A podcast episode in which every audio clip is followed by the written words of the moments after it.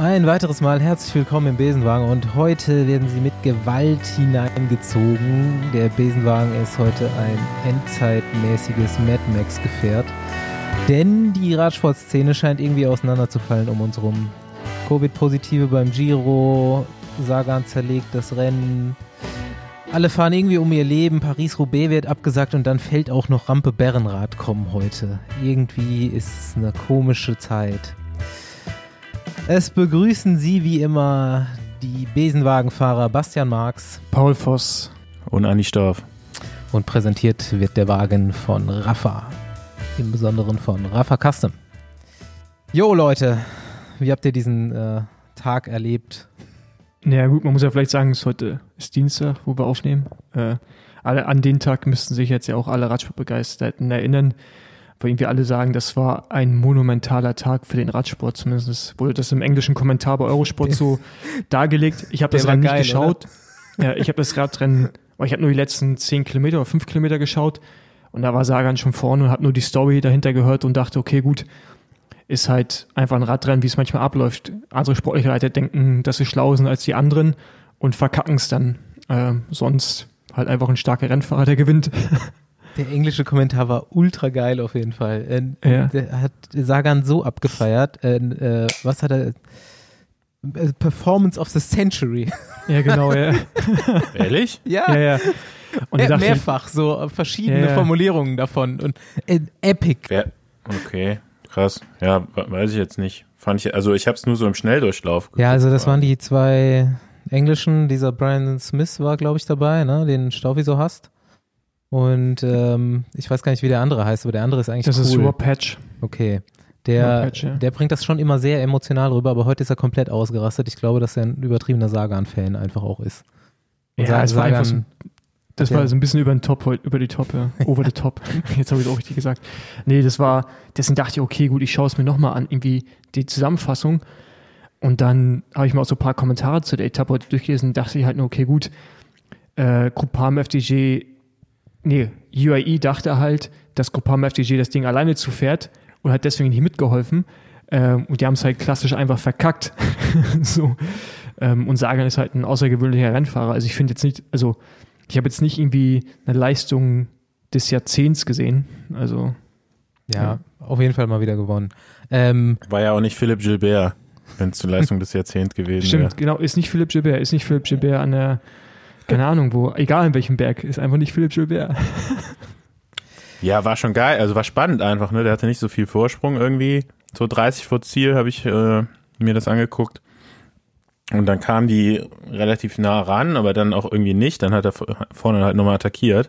Es war schon stark, wie er das gemacht hat, ne? aber natürlich hat er auch so ein bisschen von den Witterungsverhältnissen profitiert, dass einfach nass war und ja, hinter, hinter ihm fährt halt auch keiner schneller die Kurve rum als er. Ne? Mhm. Also ja, aber mit der, mit der Brechstange so. seine anderthalb Jahre Dürre beendet. Ja, auf jeden Fall. Ey, krass lang, ne? Ja. Da, mir gedacht. Da war ein bisschen Wut dahinter auch, glaube ich. Ja, aber es, ich bin mal gespannt, ob jetzt so der Knoten geplatzt ist, aber ähm, vielleicht ein bisschen spät, je nachdem, was jetzt noch stattfindet. Mhm. Du hast ja eben schon angesprochen, wir werden jetzt da im Fahrerfeld irgendwie drei positive Fälle insgesamt. Wenn man jetzt mal so ein bisschen Inkubationszeit vielleicht noch mit, mit reinnimmt, ähm, ja, bin ich mal gespannt, ob der, ob der Giro bis zum Ende durchgeht. Ja, du hoffst natürlich, dass er morgen zu Ende ist, weil genau. dann ist Almeida der bei Corso ist bei eurer Dann würde mich Agentur. natürlich irgendwie für ihn jetzt freuen. Der ist ja heute super stark gefahren, aber dann äh, mir wäre es natürlich lieber, er würde den Giro bis also eine drei Wochen Rundfahrt zu Ende fahren und dann immer noch am Ende im Trikot sein. Würden ja auch noch ähm, fünf Corso-Siege zwischendrin rausspringen. Vielleicht, ja. Lass doch mal den, ähm, den Corso Super Sunday besprechen. Corso Super Sunday, ja, ja der war ganz geil, ne? ähm, ja, waren zufällig alles Fahrer ähm, der Agentur, die am Sonntag gewonnen haben. Und einer erst, noch im Der erste war bei Paris Tour. Ähm, Kaspar Pedersen hat da gewonnen. Dann hat Mats Pedersen Gerd Wevelgem gewonnen. Nee. Und dann gewinnt auch noch äh, Ruben Guerrero die Etappe beim Giro. Ähm, ja, war witzig. Vor allem finde ich es geil, dass die Mighty Ducks jetzt schon zwei, zwei Etappen beim Giro gewonnen haben. Alle, alle haben sie so, glaube ich, ein bisschen ausgelacht im Radsportzirkus. Wir fanden es natürlich geil, äh, die Collab da. Ja, du. Mit Palace und Rafa, Äh, aber äh, ganz ehrlich. ich glaube, innerhalb, innerhalb, der, innerhalb der Szene, glaube ich, hat man sich so ein bisschen lustig gemacht und jetzt haben die einfach beide Bergankünfte gewonnen. Ja. Ganz ehrlich, äh, völlig klar, ne? Sag ich schon immer. Enten, Könige der Tiere. Ente ist Flugzeug, ist Boot, U-Boot und Landfahrzeug. Kann alles. Wir leben nur, weil Enten uns lassen. Das ist einfach so. Was ist das jetzt schon wieder für eine Theorie? ja, sorry. Es, äh, weil- ist einfach so. Schon. Das ist ein Rainbow-Fact. Nee, das ist ein Fonsi-Fact. Ja, habe ich mich auf jeden Fall äh, gefreut für die Jungs dann am Sonntag und ähm, habe mich aber heute auch für Sagan gefreut. So. Der, Ja, ich auch. Also ich fand's das auch war geil. einfach mal Zeit, ne? Ich habe ja schon die ganze Zeit gesagt, so ah, irgendwie fehlt immer nur so ein bisschen und dann, ja, heute hat es dann endlich geklappt. Jetzt haben wir äh, gleich angefangen, über Radrennen zu reden. Jetzt, ich weiß noch gar nicht, wie es euch geht. Ich war im Urlaub jetzt eine Woche und äh, habe gar nicht mitbekommen, was ihr so getrieben habt. Erzählt mal. Ich habe meine ähm, Kaffeemaschine endlich zum Laufen gebracht. Ich habe jetzt alles an Equipment heute letztendlich bekommen.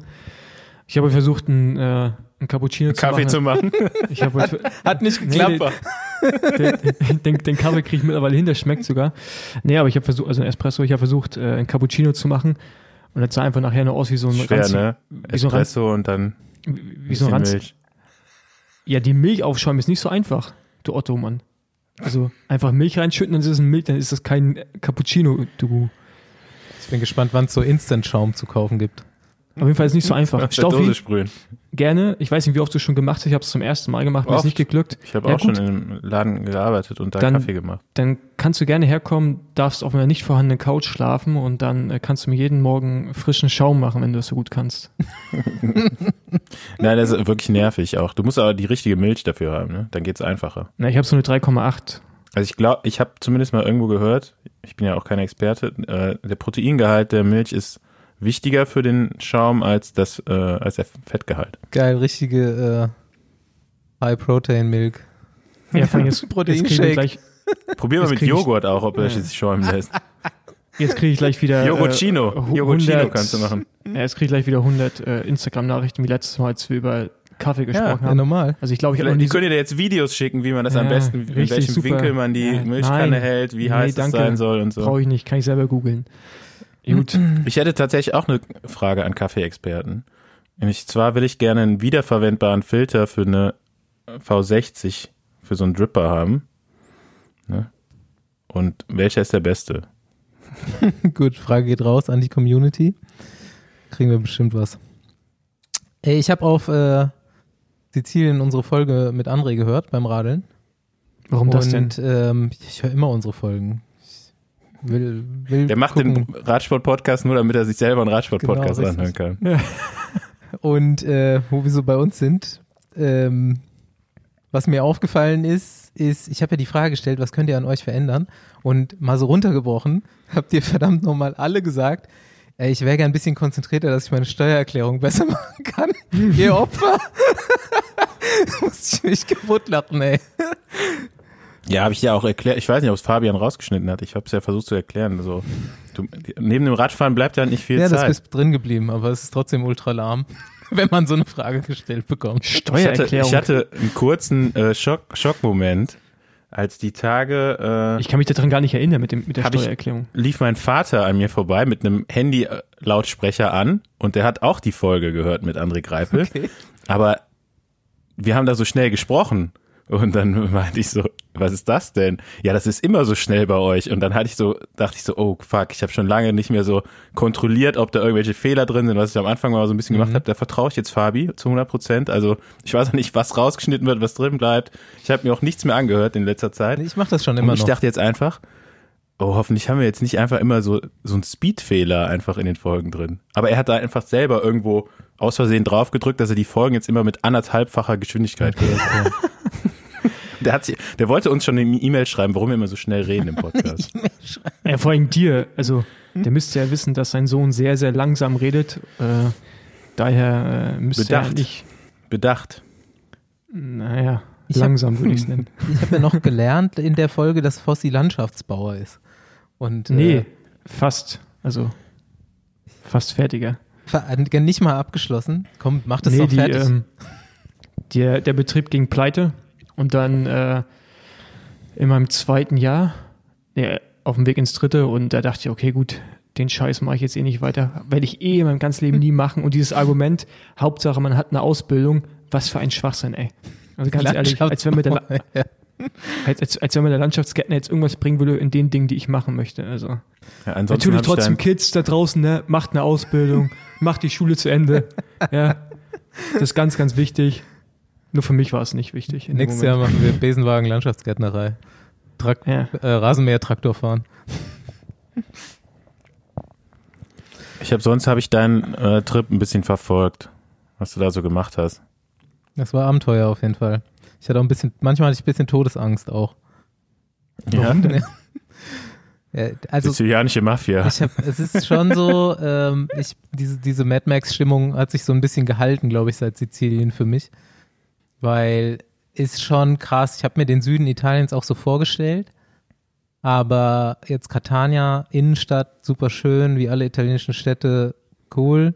Aber das ist nur so ein Quadratkilometer und da außenrum fängen dann so brennende Mülltonnen, Autowracks, Motor aus dem Auto ausgebaut, alles voll Graffiti. Je weiter du rausgehst, ist auch immer mehr Müll, auch so Müllhalde, so komplett der Müllwagen einfach an der Straße abgeladen und so in die Outskirts rein. Das wird schon so ein bisschen creepy. Und wenn du so aufs Land kommst, ist das natürlich nicht mehr so, aber dann ist super wenig los, so Wildwest-Stimmung, wie so, so wehende Heuballen und sind so Höfe. Die haben alle relativ aggressive Hunde, sind wir ein paar Mal verfolgt worden. Und wir sind durch eine Bullen- oder Stierherde gefahren, mittendurch. Die sind so in unsere Richtung gelaufen auf dem Weg und es ging nicht anders, als da durchzufahren. Also strange. In den Bergen gibt es so freie, riesige schwarze Schweine, die sich gegenseitig attackieren auf der Straße. Bist du sicher, dass keine Bären waren? Nee, es waren Schweine. Ich habe da heute auch so zwei, ich habe da heute auch so äh, Tiere verwechselt und zwar bin ich so mit dem Rad dann lang gefahren und rechts neben mir in, in der Weide, auf der Weide saß dann irgendwas und ich habe auch mich kurz erschrocken, weil ich dachte, es wären so zwei Schäferhunde, so Malinoise, belgische Schäferhunde, die so ein beiges Fell und so eine schwarze Schnauze haben. Und ich dachte, oh fuck, wenn die jetzt loslaufen, ich bin schon so grau, ich komme komm eh nicht mehr äh, von denen weg. Ähm, hatte ich aber Glück, weil ich war wirklich auch so grau, dass ich die verwechselt habe mit zwei Schafen, die auch irgendwie dreckig waren und einfach so beiges, beiges äh, Schafsfell hatten. Ja, nee, ja. Waren, waren Schweine auf jeden Fall. Ja, aber das, was du ja beschreibst, ich kenne das so vom Giro 210, da waren wir auch unten in Neapel, in der, in der Region da und das war auch krass, man, da sind wir irgendwie auch durchgefahren, hat es geregnet und das Wasser nicht abgelaufen über so riesen Schlaglöcher. Ja, da sind halt so alte Villen, die einfach über Einschusslöcher haben. Ja, genau. Und es ist einfach so, so, so, so es war so sowas zwischen wie so ein Film halt. Basti, das ist doch wie bei dir in Mülheim. Wie so Afghanistan-Einsatz so ein bisschen dann auch. Dann mussten wir ja dann äh, die die Route ging dann irgendwann durch so einen Fluss, durch so ein Moor. Die, der Weg ging einfach in so ein Schilf rein und war dann halt so knietief Wasser. Mussten wir die Räder durchtragen, 100 Meter lang durch, durch so einen Sumpf. Und naja, gut, dann wieder rein. Es war schon, war spannend. Man konnte auf jeden Fall krass abschalten, weil man immer äh, sehr konzentriert war. Gutes Essen und diese Vulkantour, die kann man halt auch nur jedem empfehlen. Ne? Also wir waren ja auch bei Giro-Ankunft auf dem Vulkan, aber das war nur so 1700 Meter. Und dann sind wir an einem Tag von, vom Strand. Ich habe es bis 2,7 geschafft, Matsche bis 2,9. ich, ich war nie so fertig, glaube ich. das war echt heftig, echt? ja. Also bis 2000. gefahren? Bis 2000 ging die Straße, das war so ganz normal. Aber 2000 Höhenmeter am Stück musst du halt auch erstmal fahren. Vier Stunden oder sowas bist du gefahren, ne? Ey, vier Stunden bergauf, genau. Aber ab 2000 sind dann so Lavasandpisten, die 25 Prozent sind, aber durchgängig. 20, 25 hm. Prozent die ganze Zeit. Und dann war halt so mit dem 40er Reifen auch nicht mehr so richtig viel zu machen. Also habe ich dann von der Talstation von der Gondel bis zur Bergstation der Gondel quasi geschoben.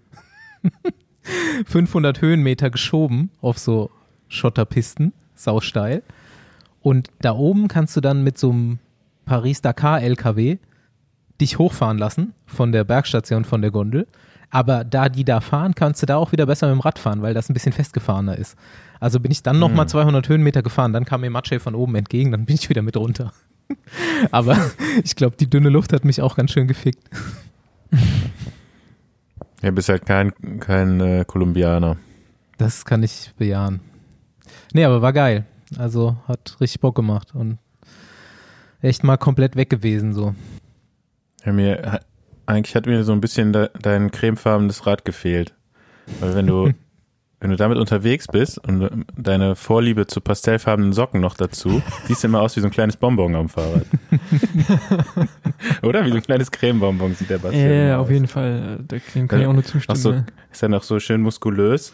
Äh, immer so, auch noch so, ist dann immer so klein und rund. Denke ich mir immer. Denke ich mir immer, wenn ich so Bilder von dir mit dem Rad sehe, denke ich mir mit einem Haps im Mund, ne? So klein und rund mit einem Haps. Gibt's auch so eine Werbung. ja. Sehr gut. Unterstützer der heutigen Folge ist mal wieder Blinkist. Bildung ist wichtig, nicht nur für den Radsport-Nachwuchs, sondern auch für die Hobbys und die Radsport-Rentner. Und das geht mit Blinkist in kurzer Zeit und für Besenwagenhörer äh, ja, in unserer Aktion mit vergünstigtem Zugang zur Welt der Wissenschaft. Ja, was ist Blinkist? Ähm, bei Blinkist werden halt Bücher letztendlich in 15 Minuten zusammengefasst. Da äh, eignet sich das halt besonders gut eben, um das mal nebenbei zu hören. Da gibt es alles Mögliche. Insgesamt sind es ja, mehrere tausend Bücher, die man sich auf sein auf Smartphone dann in die App runterladen kann und eben dann wie so ein Hörbuch hören kann. Ähm, das sind zum Beispiel Sachbücher, Ratgeber oder aber auch ähm, ja, zeitlose Klassiker, viel diskutierte Bestseller aus mehr als 25 Kategorien. Das gibt es jeweils auf Deutsch oder Englisch, je nachdem. Ähm, es ist auf jeden Fall beides möglich, um äh, ja, je nach Themengebiet da vielleicht auch ein bisschen tiefer eintauchen zu können. Das Ganze gibt's unter blinkist.de slash Besenwagen ähm, 25% billiger. Also 25% aufs Jahresabo. Als Besenwagenhörer nutzt man Blinkist natürlich äh, während des Trainings zum Beispiel, während der Vorbereitung auf eigenen Everest-Versuch oder ähm, den der Haustiere. oder wann immer man will. Ähm, Kategorien empfehlen sich äh, Biologie, du hast schon gesagt, Psychologie oder Physik. Gerade gegen der Physik-Nobelpreis an äh, deutschen Forscher kann man sich vielleicht mal reinziehen. Habe ich mir tatsächlich die Woche reingezogen, auch ein Blink dazu, zu schwarzen Löchern. In unserem Universum, in unserer Galaxie gibt es ein schwarzes Loch in der Mitte, übrigens, ist jetzt bewiesen.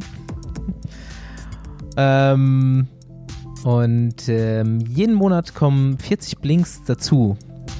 Also erweitert sich immer. Man kann immer wieder neues Wissen da äh, sich reinziehen.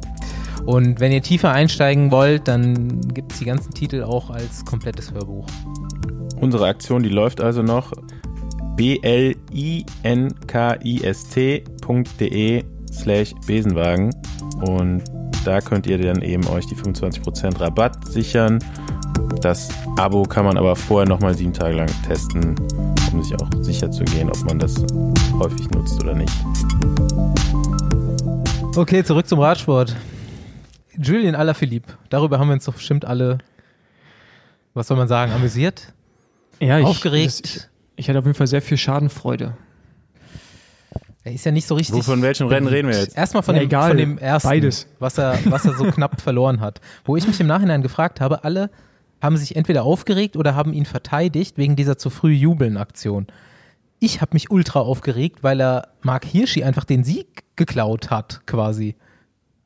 Was, so, ja, was sollte das denn? Hohe Wahrscheinlichkeit. Ja. Da, da, redet im Nachhinein gar, nicht, gar niemand mehr von. Was soll das? Aber der, der ist, der ist die letzten Kilometer schon so eine wirre Scheiße zusammengefahren. Die, die, die, die Kurve rechts zum Ziel hat er auch so einen Schwenker gemacht, wo das, Alter, hast du irgendwie, was ist denn los mit dir, Junge? Hast du einen epileptischen Anfall oder so? Er wollte dann, unbedingt ein Foto haben, wo er als Weltmeister freundlich über den Zielstrich ja, come on. Deswegen ich, hat er jetzt zweimal nee, zu, aber, fast aber, zu früh gejubelt. Aber nee, aber Staufi, aber jetzt reden wir wieder nur darüber. Aber es stimmt schon, was Basti sagt. Der hat halt, der ist halt so, der ist halt so ein, so ein gefährliches Rennen gefahren, also ja. Von seiner Fahrweise den anderen gegenüber. Ähm, der hat auch vorher irgendwo in der Abfahrt hat er auch mal so Zuckungen gehabt, wo er ist links, rechts rüber gefahren Ey, und so. Ich dachte mir, ich will mal sein Garmin sehen nach dem Rennen. Der muss doch sechs, sieben Kilometer mehr haben als die anderen. Er ist nur Schlangenlinien gefahren auf der Straße. Ja, ja. Aber vielleicht hat er jetzt auch vorher die ganzen Wellen gemacht, weil Hirschi immer auch an zweiter, dritter Position sich so auf den Oberlenker legt. Das finde ich ja auch uncool, muss ich sagen. Der macht das immer, ne? Also okay, wenn du vorne bist und alleine bist oder so, dann mach es gerne. Aber so mit, der macht es auch super oft so an zweiter, dritter, vierter, fünfter Position vom Feld, wo ich mir denke so, oh nee, ey, halt doch bitte mal den Lenker fest. Ist mir mal so aufgefallen bei dem. Ja, egal, ich meine, da hat er verdient verloren und wurde nach hinten gesetzt in der Gruppe und dann äh, Präbamse, Präbamse Peil, ähm, dass er da irgendwie auch nochmal fast gegen Mathieu das gleiche Missgeschick äh, ja, widerfährt. Das ist halt so krass, Mann. Also, also einfach nicht draus gelernt, ne? Also einfach wirklich nicht draus gelernt. Doch, aber er wollte unbedingt einen seinen ja. ersten Sieg im WM-Trikot haben, kannst wo er freihändig übers Ziel fährt. Dann machst du halt kurz danach, aber ey, dieses, das ist halt so Deswegen finde ich ja auch nicht so geil, muss ich sagen. Weil er, ja. man konnte genau wissen, also man wusste genau, warum er das jetzt schon wieder so früh gemacht hat. Ja. Naja, aber eigentlich das einzige richtige Radrennen, was ja stattgefunden hat, war ja Gent Wevelgem. Richtig ich geil. Dachte, wir reden jetzt darüber. Richtig geil. Das habe ich ja. Das Beste kommt zum Schluss. Wobei, das ganz Beste kommt noch ganz zum Schluss. Also warte noch ab. aber also ich habe es gar nicht gesehen, Gent Wevelgem. Ne? Also ich habe ich hab nur gesehen, dass bei uns im Chat wurde es abgefeiert. Eigentlich kannst du ja auch alle anderen nicht gucken, aber jetzt Flandern und äh, ja Flandern ja, schaue ich auch wieder. Das findet ja jetzt leider nicht statt. Aber Gent Wevelgem, Flandern. Das ist zum Beispiel auch Giro. Man, ey, Giro finde ich so so komisch dieses Jahr.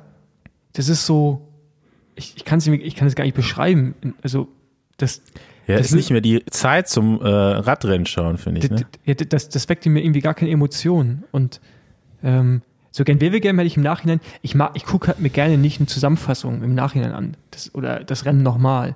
Ich muss es, wenn dann live schauen oder ich schaue es gar nicht so. Ähm, Gen Wevelgem habe ich so ein bisschen, habe ich es bereut, wo anscheinend der Battle zwischen Mathieu und Wout Nee, das ist genau das, worüber man nicht reden muss, weil das war ist total unnötig, wie das so aufge genau. dass, wie das gepusht Die anderen waren, ja, okay, gut, ich habe es nicht geschaut, ich weiß es nicht. Ich war super ja. äh, überrascht und beeindruckt von John Degenkolb.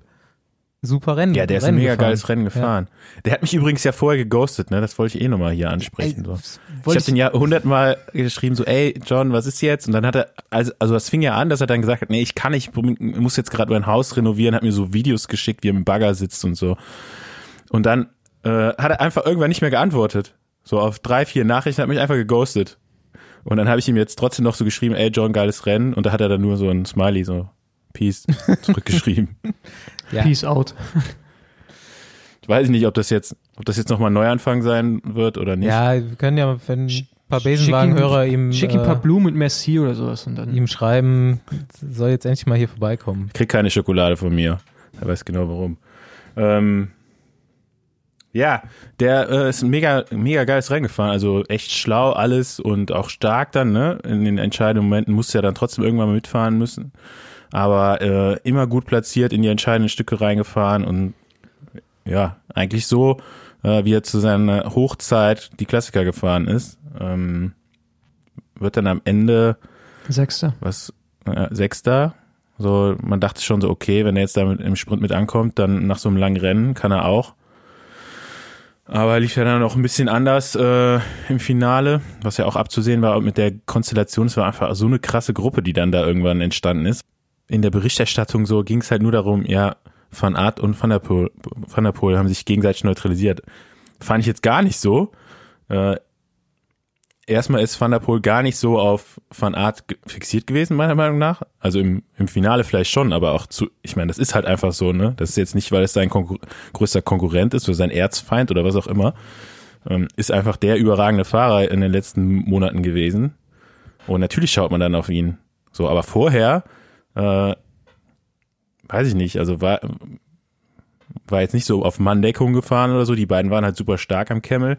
Äh, aber ich fand auch Betjol war genauso stark wie die anderen beiden und der war ja noch viel, viel, viel geilerer Fahrer im Finale. Also er hat viermal attackiert, ähm, hat eigentlich das initiiert, das Finale äh, über die letzten Attacken und auch ähm, ja die letzten drei Leute, die dann weggesprungen sind, war auch also auf seine Initiative hin und er hat auch wirklich, da konnte man ja im Fernsehen sehen, wie er so aktiv Fahrer angesprochen hat und hier so zu Yves Lampert so, komm, lass mal losfahren und hat dann attackiert und ist mit dem zusammen los.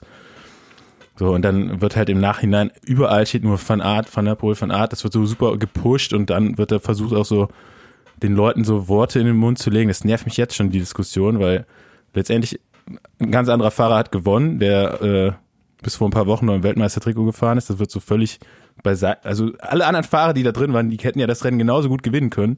Die aber, finden gar keinen. Aber ich glaube, da muss man auch sagen, dass Mats Pedersen, dass, dass man den immer noch nicht, ich glaube, man nimmt den immer noch nicht für voll.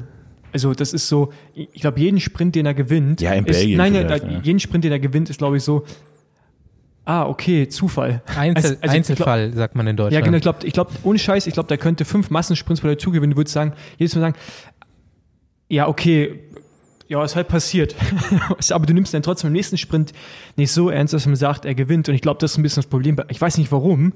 Ich sehe das selbst, also ich nehme mir ja selbst auch so, als ich dachte, er gewinnt, dachte ich, hä, wie, wie ist denn das jetzt passiert? Also, obwohl er natürlich ein krasser Rennfahrer ist einfach, ne? Der wird ja noch viel mehr große Rennen gewinnen. Nee, also, ne? keine Ahnung, ich habe eigentlich, ich habe mein, mein Tipp, ähm, irgendwie als die Gruppe dann stand, war dann entweder, dass Bettiol gewinnt oder Mats Pedersen. Ich meine, ich, ich tippe eigentlich meistens auf Bettiol, das stimmt, aber du tippst ähm, eigentlich immer auf eigentlich- egal was. Das war mir eigentlich klar, dass keiner, dass weder Van Aert noch Van der Poel gewinnt. Eben weil die sich wahrscheinlich auch gegenseitig hinterherfahren werden. Und äh, ja gut, auch selbst wenn die alle zusammen angekommen wären, mh, da hätte ich mir noch eher, äh, hätte ich eher noch Sorgen gehabt, dass äh, Degenkolb das Ding gewinnt. Also ich muss das ja, sehe das jetzt so ein bisschen aus Corsos Sicht. Ähm, hätte mich natürlich auch, ich freue mich eigentlich immer, wenn äh, irgendeiner gewinnt, wenn ich den gut finde. Noch kurz zum wichtigsten Rennen des Wochenendes. Tom Pitcock ist E-Bike-Weltmeister. Ich, Ich wusste gar nicht, dass das gibt. ich, ich auch nicht so richtig. Also nee, ich das dachte, war richtig gut besetzt, Mann. ja, ich weiß. Das war richtig, richtig gut besetzt. Ja, das war doch bestimmt so eine schon mal- Verpflichtung für ja, den ganzen. genau. Ich habe das schon mal gehört, dass es das gibt und dass die Top-Profis das machen Gibt müssen. das auch auf der Straße? nee, ich glaube nicht. ja, aber jetzt, Das ist ja Ich glaub, Swift auch da WM zähl- auf der Straße. auch da zählt Gewicht, ne? Also, Ja, und? Es Ja, und? muss ja auch schlau sein, wann er dein Turbo da einsetzt. Ja, ich musste auf jeden Fall ein bisschen lachen. Der E-Bike-Weltmeister. Ähm, ja gut. Aber, Ist aber auch echt dann unfair, ne? So, guck mal, dann so ein kleiner Fahrer, der kriegt ja dann 500 Watt Schub oder keine Ahnung, wie viel so ein Motor dann dazu liefert und ein schwerer Fahrer kriegt die gleiche Leistung. Warum? Hä, aber Ist ist, da, ja, wie sind da die ich habe Regeln? keine ist, Ahnung, doch wie die scheißegal, Regeln ob du, ist doch scheißegal, ob du einen Motor hast oder Nö, nicht. sollte Wenn man doch einfach, einfach so ein oder zwei Watt pro Kilogramm einfach, dass die alle den gleichen Boost haben. Ja, gut, aber dann Berg runter, Nee, kannst du da, da bestimmt rollst, du, rollst du als schwerer Ja, Fahrer Berg besser runter kannst du das ja eh nicht dazugeben. Aber Ja, wenn, nee, dann kannst du es ja Fläche. trotzdem dazu. in der Fläche hat ja ein schwerer Fahrer auch einen Vorteil. Ich hoffe, du kannst die frisieren, die Dinger. Du hast so ein Team, was auch noch deinen Motor tunt die ganze Zeit. Ich hoffe, so eine Scheiße findet einfach nicht mehr statt. Tja. ja, es ist ja zumindest im Mountainbike gewesen. Also für übrigens grandioses Wochenende für den BDR. Soll man jetzt vielleicht mal, ich will es mal kurz erwähnen. U23 Cross-Country-Weltmeister haben wir. Und bei den Frauen äh, Zweite. Glückwunsch. Und Auch, uns, auch ein übrigens- paar Mal Europameister geworden. Genau, unzählige Europameisterschaftsmedaillen bei Unzählige Junioren. Juniorinnen, U23, Frauen und Männer. Ja. Schön auf einer Betonbahn im Freien sind die BDR gefahren. Ey, das. Geile, die Sprinter, die SprinterInnen, die mussten, die fahren ja immer drei Runden, ne? Und normalerweise ist das Rennen ja 750 Meter lang. Aber da war das fast, war das fast doppelt so lang, weil die Bahn halt fast 4 Meter lang war. Ist ja trotzdem, Krass, 1,4 Ja, Kilometer war die- das dann. ja, die, die sind richtig aufgegangen hinten raus. weil die, die Ja. fahren halt fast doppelt so lang. Das ist halt echt krass, Mann. Ja. Sonst ist ja nicht so viel passiert. Doch, doch, doch, doch, doch. Ähm, hier. Äh, Was war mit Nils? Habe ich jetzt heute Breaking News gelesen, gehört. Ja.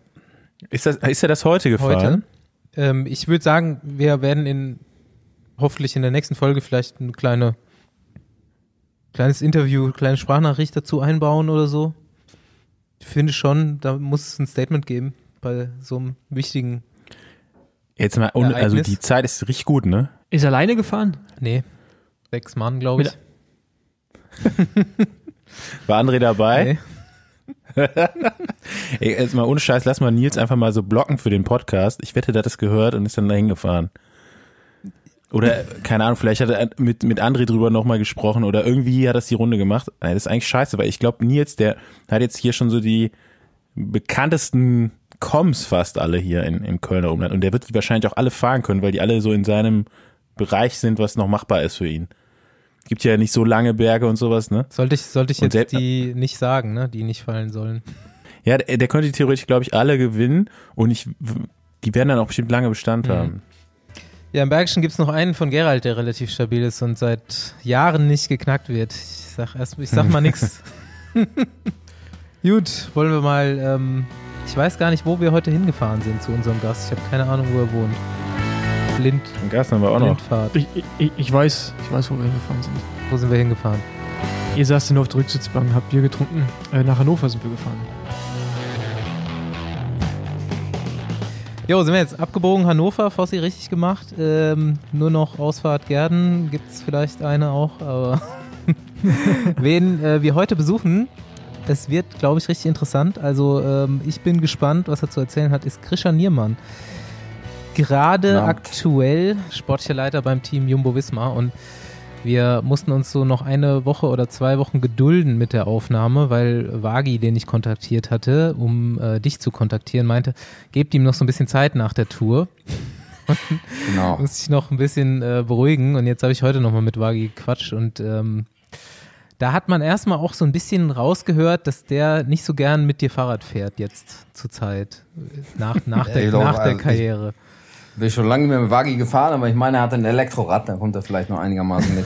genau, da, über das Elektrorad habe ich mit ihm, ich glaube, vor zwei Tagen geschrieben und dann haben wir auch direkt stolz ein Bild geschickt, dass er das Ding getuned hat und das jetzt bis 99 km/h ihn unterstützt. Das ist nicht schlecht. ja, Sehr Wagi gut. meinte auf jeden Fall, du bist äh, von den Ex-Profis, die er so kennt, der fitteste. Und ähm, hast du deine Karriere tatsächlich schon vor einer Weile beendet, ne? Ja, mittlerweile ist schon acht Jahre her, glaube ich, ne, dass ich jetzt sportlicher Leiter bin. Und äh, ich fahre immer noch viel Rad, macht mir Spaß, bin auch immer mit den Jungs noch unterwegs, soweit das geht. Äh, habe mir letzte Woche vor, vor Lüttich, Bastogne Lüttich noch angetan, um die letzten äh, 150 Kilometer mir mit Primoz Roglic zusammen im, im Regen anzuschauen auf dem Rad.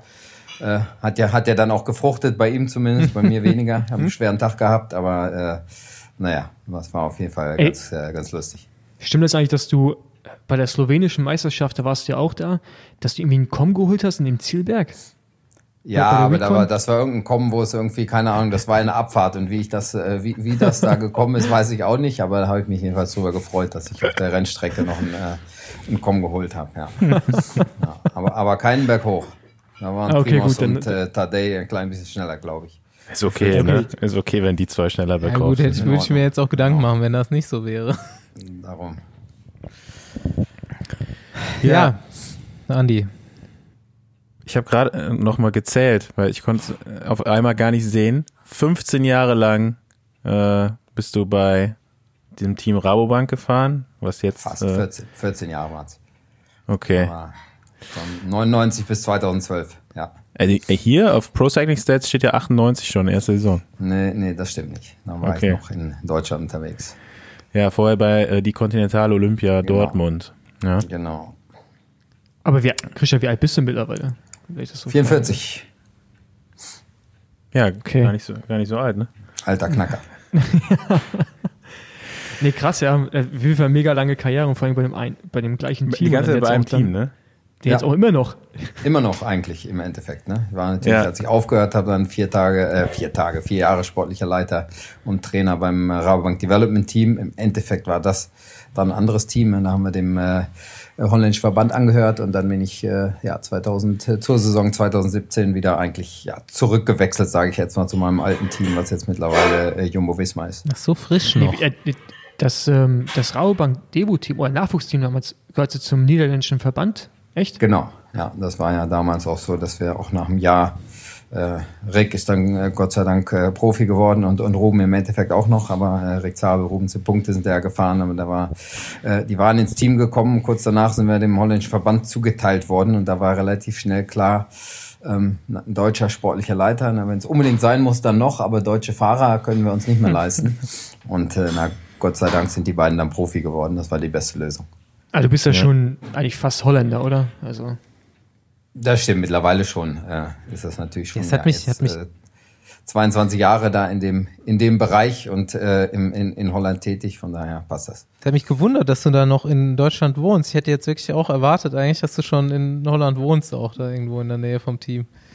Ja, aber ich habe ja auch, ich habe ja auch Familie und äh, von daher ja gut, kann man, äh, ist kann man ja immer der Lebensmittelpunkt gewesen okay. und äh, ja eben bis bis äh, zum Corona-Ausbruch bin ich äh, bin ich ziemlich viel in Holland auch gewesen regelmäßig. Und äh, mittlerweile äh, haben wir sich auch viel darauf verlegt, unsere Meetings äh, auf Zoom oder Teams äh, zu machen äh, in den letzten Monaten, bis äh, bis die Rennen wieder losging und äh, naja, jetzt im Endeffekt bin ich gar nicht so häufig in Holland, weil entweder bin ich äh, bin halt viel zu Hause oder bei den Rennen. Und wie gesagt, äh, zurzeit zumindest alle Besprechungen, Planungen äh, verlaufen halt meist online. Das hat sich äh, verändert zu 98, 99 dann zum Team Rabobank. Da gab es wahrscheinlich noch nicht so viele äh, Online-Besprechungen. äh, da, da gab es auch keinen, da gab es weder online noch, äh, noch anwesende Besprechungen. Ich muss sagen, als Rennfahrer bin ich auch extrem wenig nur in, in, in Holland gewesen. Eigentlich ziemlich viel dann natürlich in der Zeit, wo ich, wo ich sportlicher Leiter vom, vom Nachwuchsteam war. Da sind wir natürlich auch überall immer mit dem Auto hingefahren. Das hieß für mich dann immer, wenn in, äh, in Holland Treffpunkt war, dann musste ich halt schon vier Stunden vorher losfahren, um erstmal zum Treffpunkt zu kommen und von da aus dann weiter nach Frankreich oder sonst wohin zu fahren zum Rennen.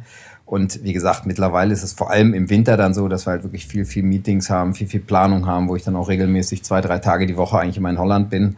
Aber äh, wie gesagt, der Lebensmittelpunkt ist weiterhin und war immer Hannover.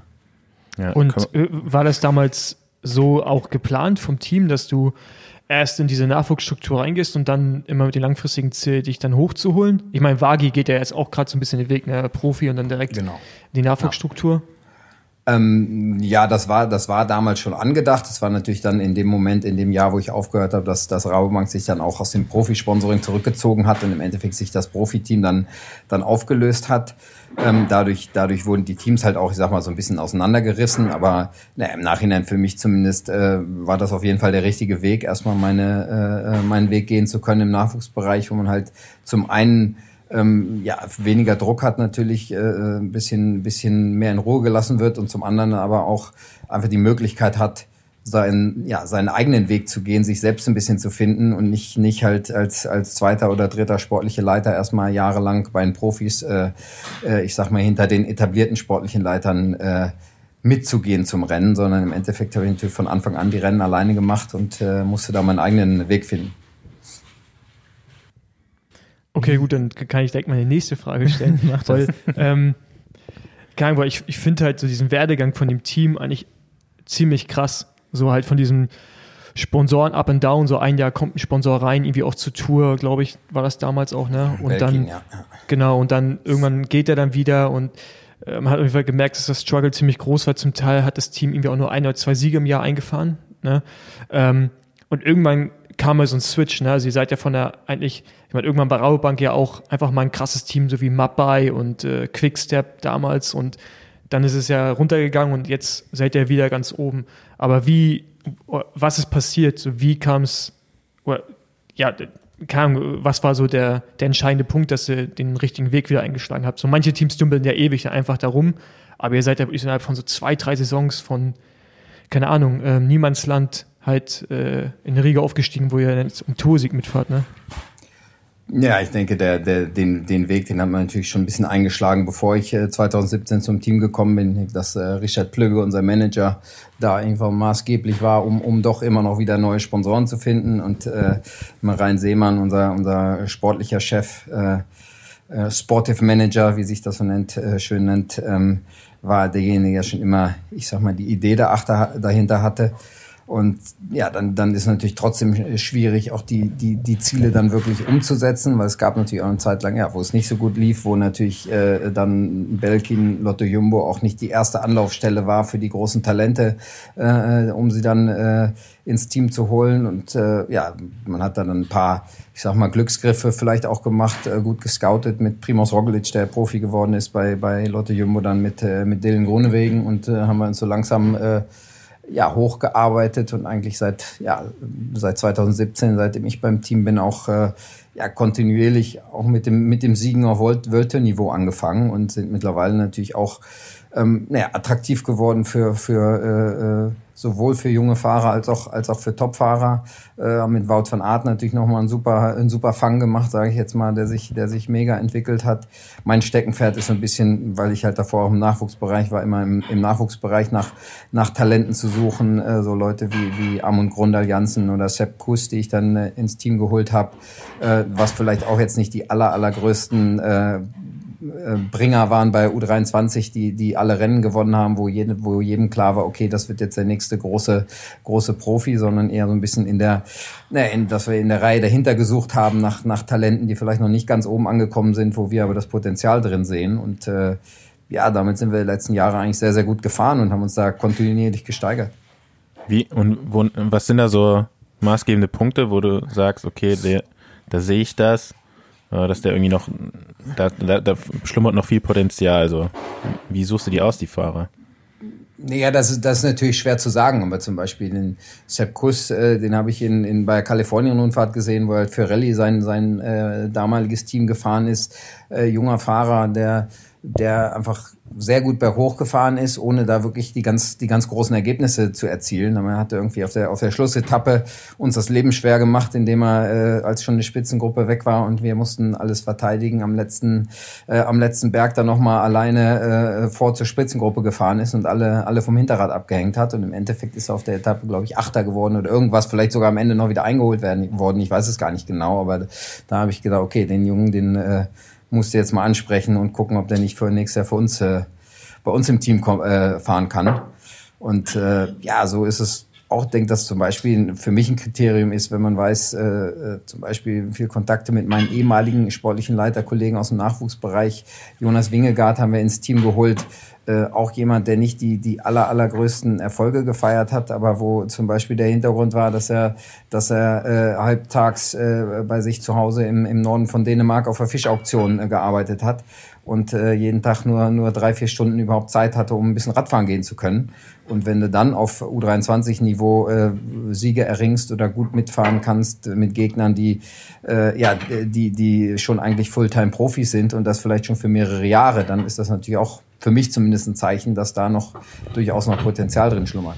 Mm, ich würde gerne noch mal ein bisschen früher einsteigen. Was mich so beschäftigt hat äh, beim Beschäftigen mit dir war ähm, wenn man einmal so lange als Fahrer für ein Team tätig ist und dann direkt auch weiter, jetzt nicht ganz direkt, aber eben schon in der Struktur weiter arbeitet und bis heute und irgendwie auch zufrieden damit jetzt wirkt.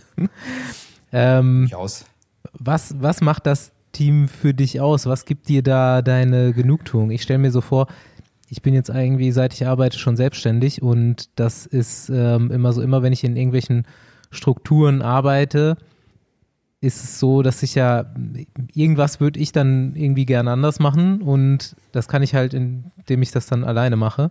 Und bei dir ist es ja so, du hast da was gefunden, wo du scheinbar drin aufgehst. Was ist das in dem Team? Was gibt dir das? Oder wo hast du da deine Freiheiten, dass du dich da verwirklichen kannst?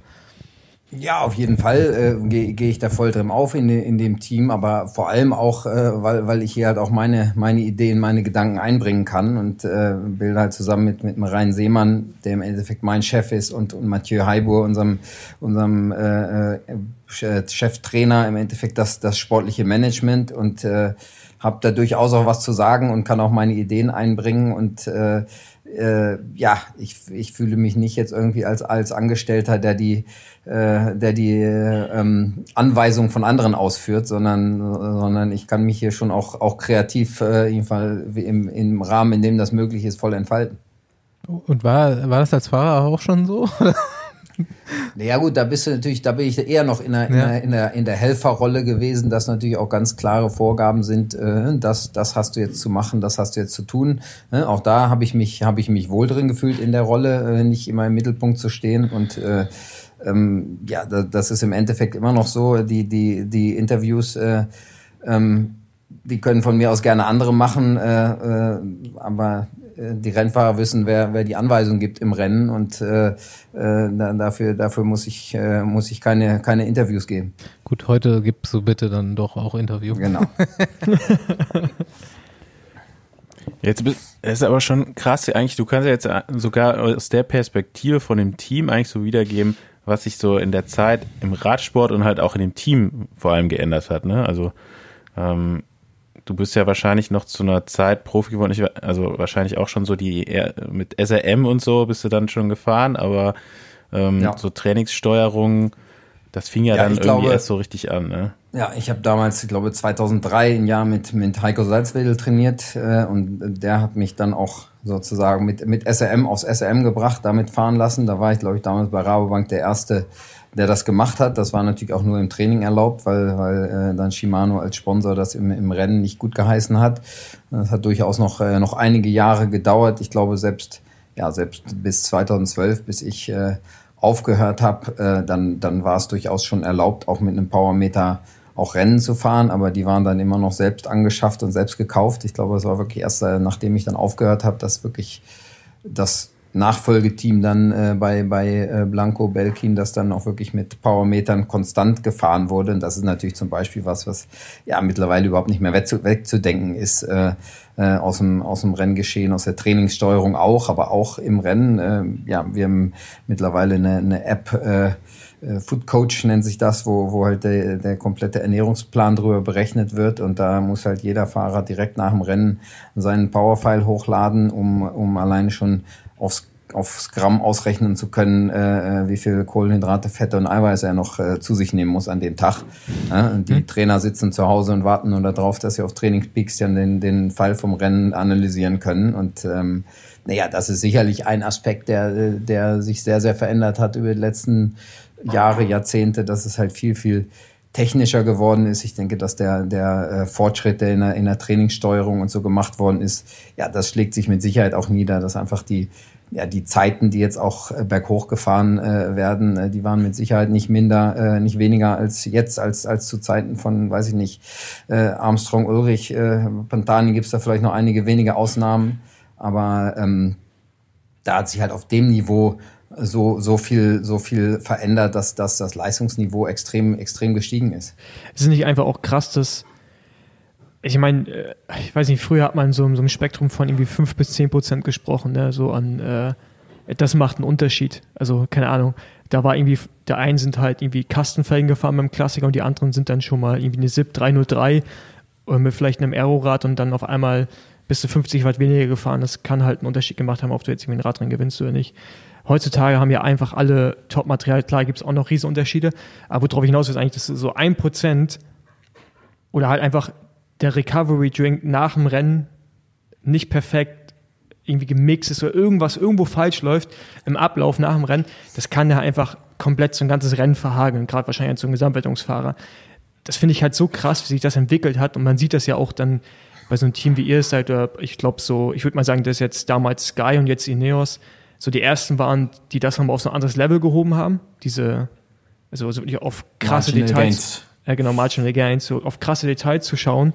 Und dass ja alle jetzt noch ein viel größeres Extrem reinführen. Ne? Also ich meine, das sind ja mittlerweile Nuancen, die diesen Unterschied machen, oder? Ich meine, ihr fahrt ja zum Beispiel auch, was ich auch bemerkenswert finde, in den Bergen Rahmen ohne Lack plus Laufräder, die nicht von eurem Her die nicht von eurem Sponsor sind.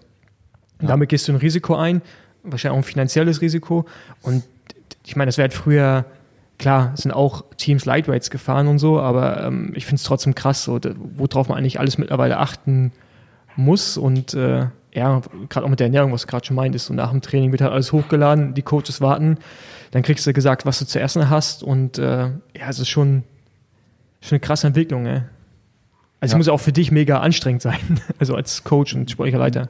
Ja, natürlich auch, auch der, ich sag mal, der, der Job des sportlichen Leiters hat sich natürlich extrem, extrem verändert in den, in den letzten Jahren und äh, da, ja, das, das ist natürlich auch nicht mehr so wie vor 15 Jahren, dass man irgendwann mal ein, ein Buch äh, von einem Radrennen, ein Roadbook bekommen hat, einen Tag vor dem Rennen und dann gesagt hat, hier Jungs, das ist morgen die Strecke, äh, nach 50 Kilometer geht's den Berg hoch.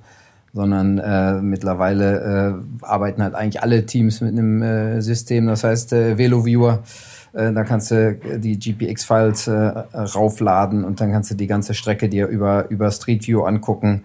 Ähm, das ist ja mittlerweile eigentlich so, de, du hast halt einen Nachteil, wenn du wenn es nicht machst. Äh, ich investiere da so, bin jetzt gerade bei der Vuelta, ich bin noch nicht ganz fertig, also pro Etappe zwei, drei, vier Stunden äh, da rein, mir, mir jede, jede Etappe, jedes Detail äh, von der Strecke anzugucken, um das dann äh, im Rennen an die Fahrer weitergeben zu können. Und das ist halt was, was, ja, das war vor ein paar Jahren einfach auch noch nicht äh, an der Tagesordnung. Äh, damit, damit kann man den, den Unterschied machen. Ähm, man macht ihn vor allem äh, im negativen Sinne, wenn man sich da nicht drum kümmert. Und äh, ja, das, das sind einfach Sachen, die, die in den letzten Jahren extrem dazugekommen sind. Und das ist natürlich auch einfach ein Detail äh, in, in, äh, in der Vorbereitung, äh, die man äh, ja, die man jetzt einfach total optimiert hat. Klingt schon krass, auf jeden Fall. Ich dachte äh, nicht, dass man das mit Street View macht, auf jeden Fall. Ich dachte, man schickt dann da vielleicht auch, noch jemanden. Ich jemanden, vor. der mir, der mir Videos macht von ja. Street View äh, und dann äh, kann man sich halt die letzten 15, 20 Kilometer äh, in einem Street View Video angucken, was natürlich dann nicht ganz so ja. optimal ist, wie wenn man, wenn man selber äh, dahin gefahren ist und wirklich äh, das mit der GoPro aufgenommen hat. Aber wenn man gerade in einer großen Rundfahrt äh, ähm, kommt, was weiß ich, die, die Tour de France habe ich, glaube ich, dieses Jahr bis auf, bis auf zwei Etappen, jede einzelne Etappe mir selber angeschaut im, im Vorfeld, aber die Vuelta zum Beispiel, da war jetzt einfach die Zeit nicht für, um das zu machen und dann äh, mhm. lasse ich mir halt Videos machen, die wir dann auch den Rennfahrern äh, na, im Vorfeld zeigen können und das funktioniert gerade gerade auch für die Zielankunft äh, Künfte eigentlich ganz gut. Warst du als äh, Fahrer auch so akribisch? Ja, noch nicht ganz so, aber ich, ich habe mich da schon viel mit beschäftigt und äh, ja, mittlerweile ist das so ein bisschen mein, mein Steckenpferd und äh, bin ich da auch äh, federführend, zumindest derjenige, der das bei uns im Team eingeführt hat. Und äh, ja, ist das natürlich auch so ein bisschen so eine, äh, äh, wie nennt man das, äh, es, es muss jetzt auch sein. Ich kann nicht zum Rennen fahren, ohne mich äh, vorher ein paar Stunden lang mit der Strecke beschäftigt zu haben, äh, weil ich will natürlich jetzt auch den, den Standard halten und bei jedem Kreisverkehr meinen Fahrern sagen können, ob sie den äh, besser links oder besser rechts nehmen und wo es schmal wird und wo es vielleicht auf die Kante geht und wo irgendwo links äh, in, links in der Mitte ein Schlagloch ist. Ein bisschen übertrieben gesagt, aber ähm, mhm. man kann sich da natürlich schon sehr akribisch drauf vorbereiten auf die Rennen. Okay. Ähm, coach, coachst du selber auch noch Sportler im Team oder bist du eigentlich ähm, hauptsächlich sportlicher Leiter? Ich, äh, ja, bei uns ist das so, dass ich mittlerweile, ich habe anfangs auch äh, Fahrer trainiert, ne, unter anderem Paul Martens zum Beispiel. Das mache ich mittlerweile nicht mehr. Da haben wir jetzt, äh, sagen wir mal, wirklich unsere äh, vier Trainer, vier Experten für, die das machen. Äh, jeder sportliche Leiter bei uns hat ein paar Fahrer unter seinen Fittichen, die er sozusagen als Coach äh, begleitet. Das heißt, wir haben so ein bisschen so ein Dreieck äh, Fahrer, Trainer und ein Coach dabei.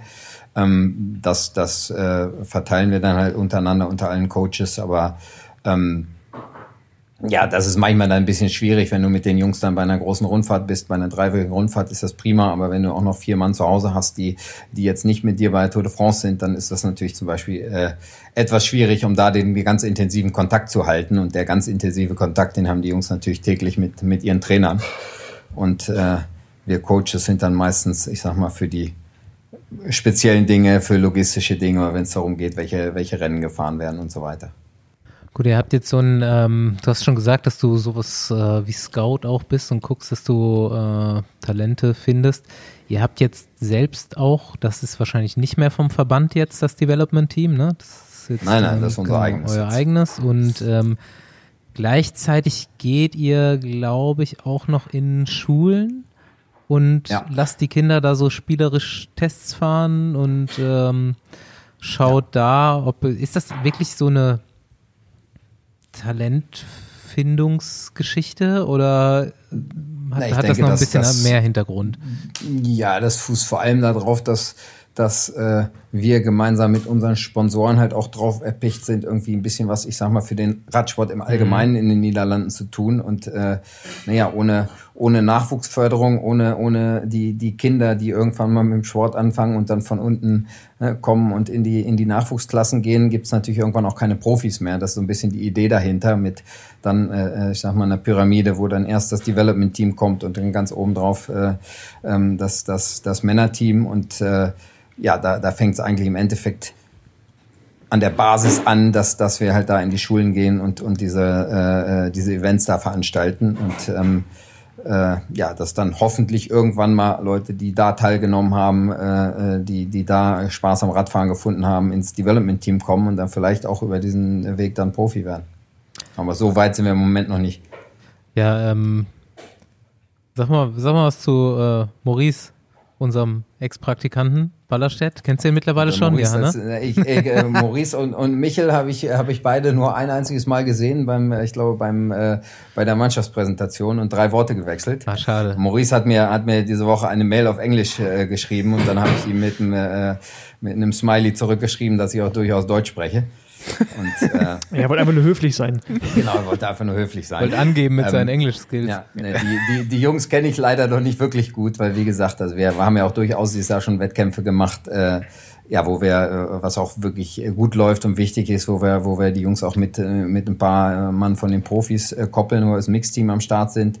Äh, ja, die würde ich auch gerne machen, die Rennen, aber mittlerweile hat sich halt mein Aufgabenfeld da ein bisschen, ein bisschen äh, verändert, dass ich jetzt zum Beispiel die komplette Tourvorbereitung inklusive Höhentrainingslager und so weiter gemacht habe. Und dann, äh, ja, ist da dann leider nicht die Zeit, um auch noch äh, mal mit Wagi auf, äh, auf, zum Rennen zu gehen oder, oder mit den Jungs mal im Trainingslager wirklich äh, äh, eine Runde Radfahren gehen zu können oder was auch immer.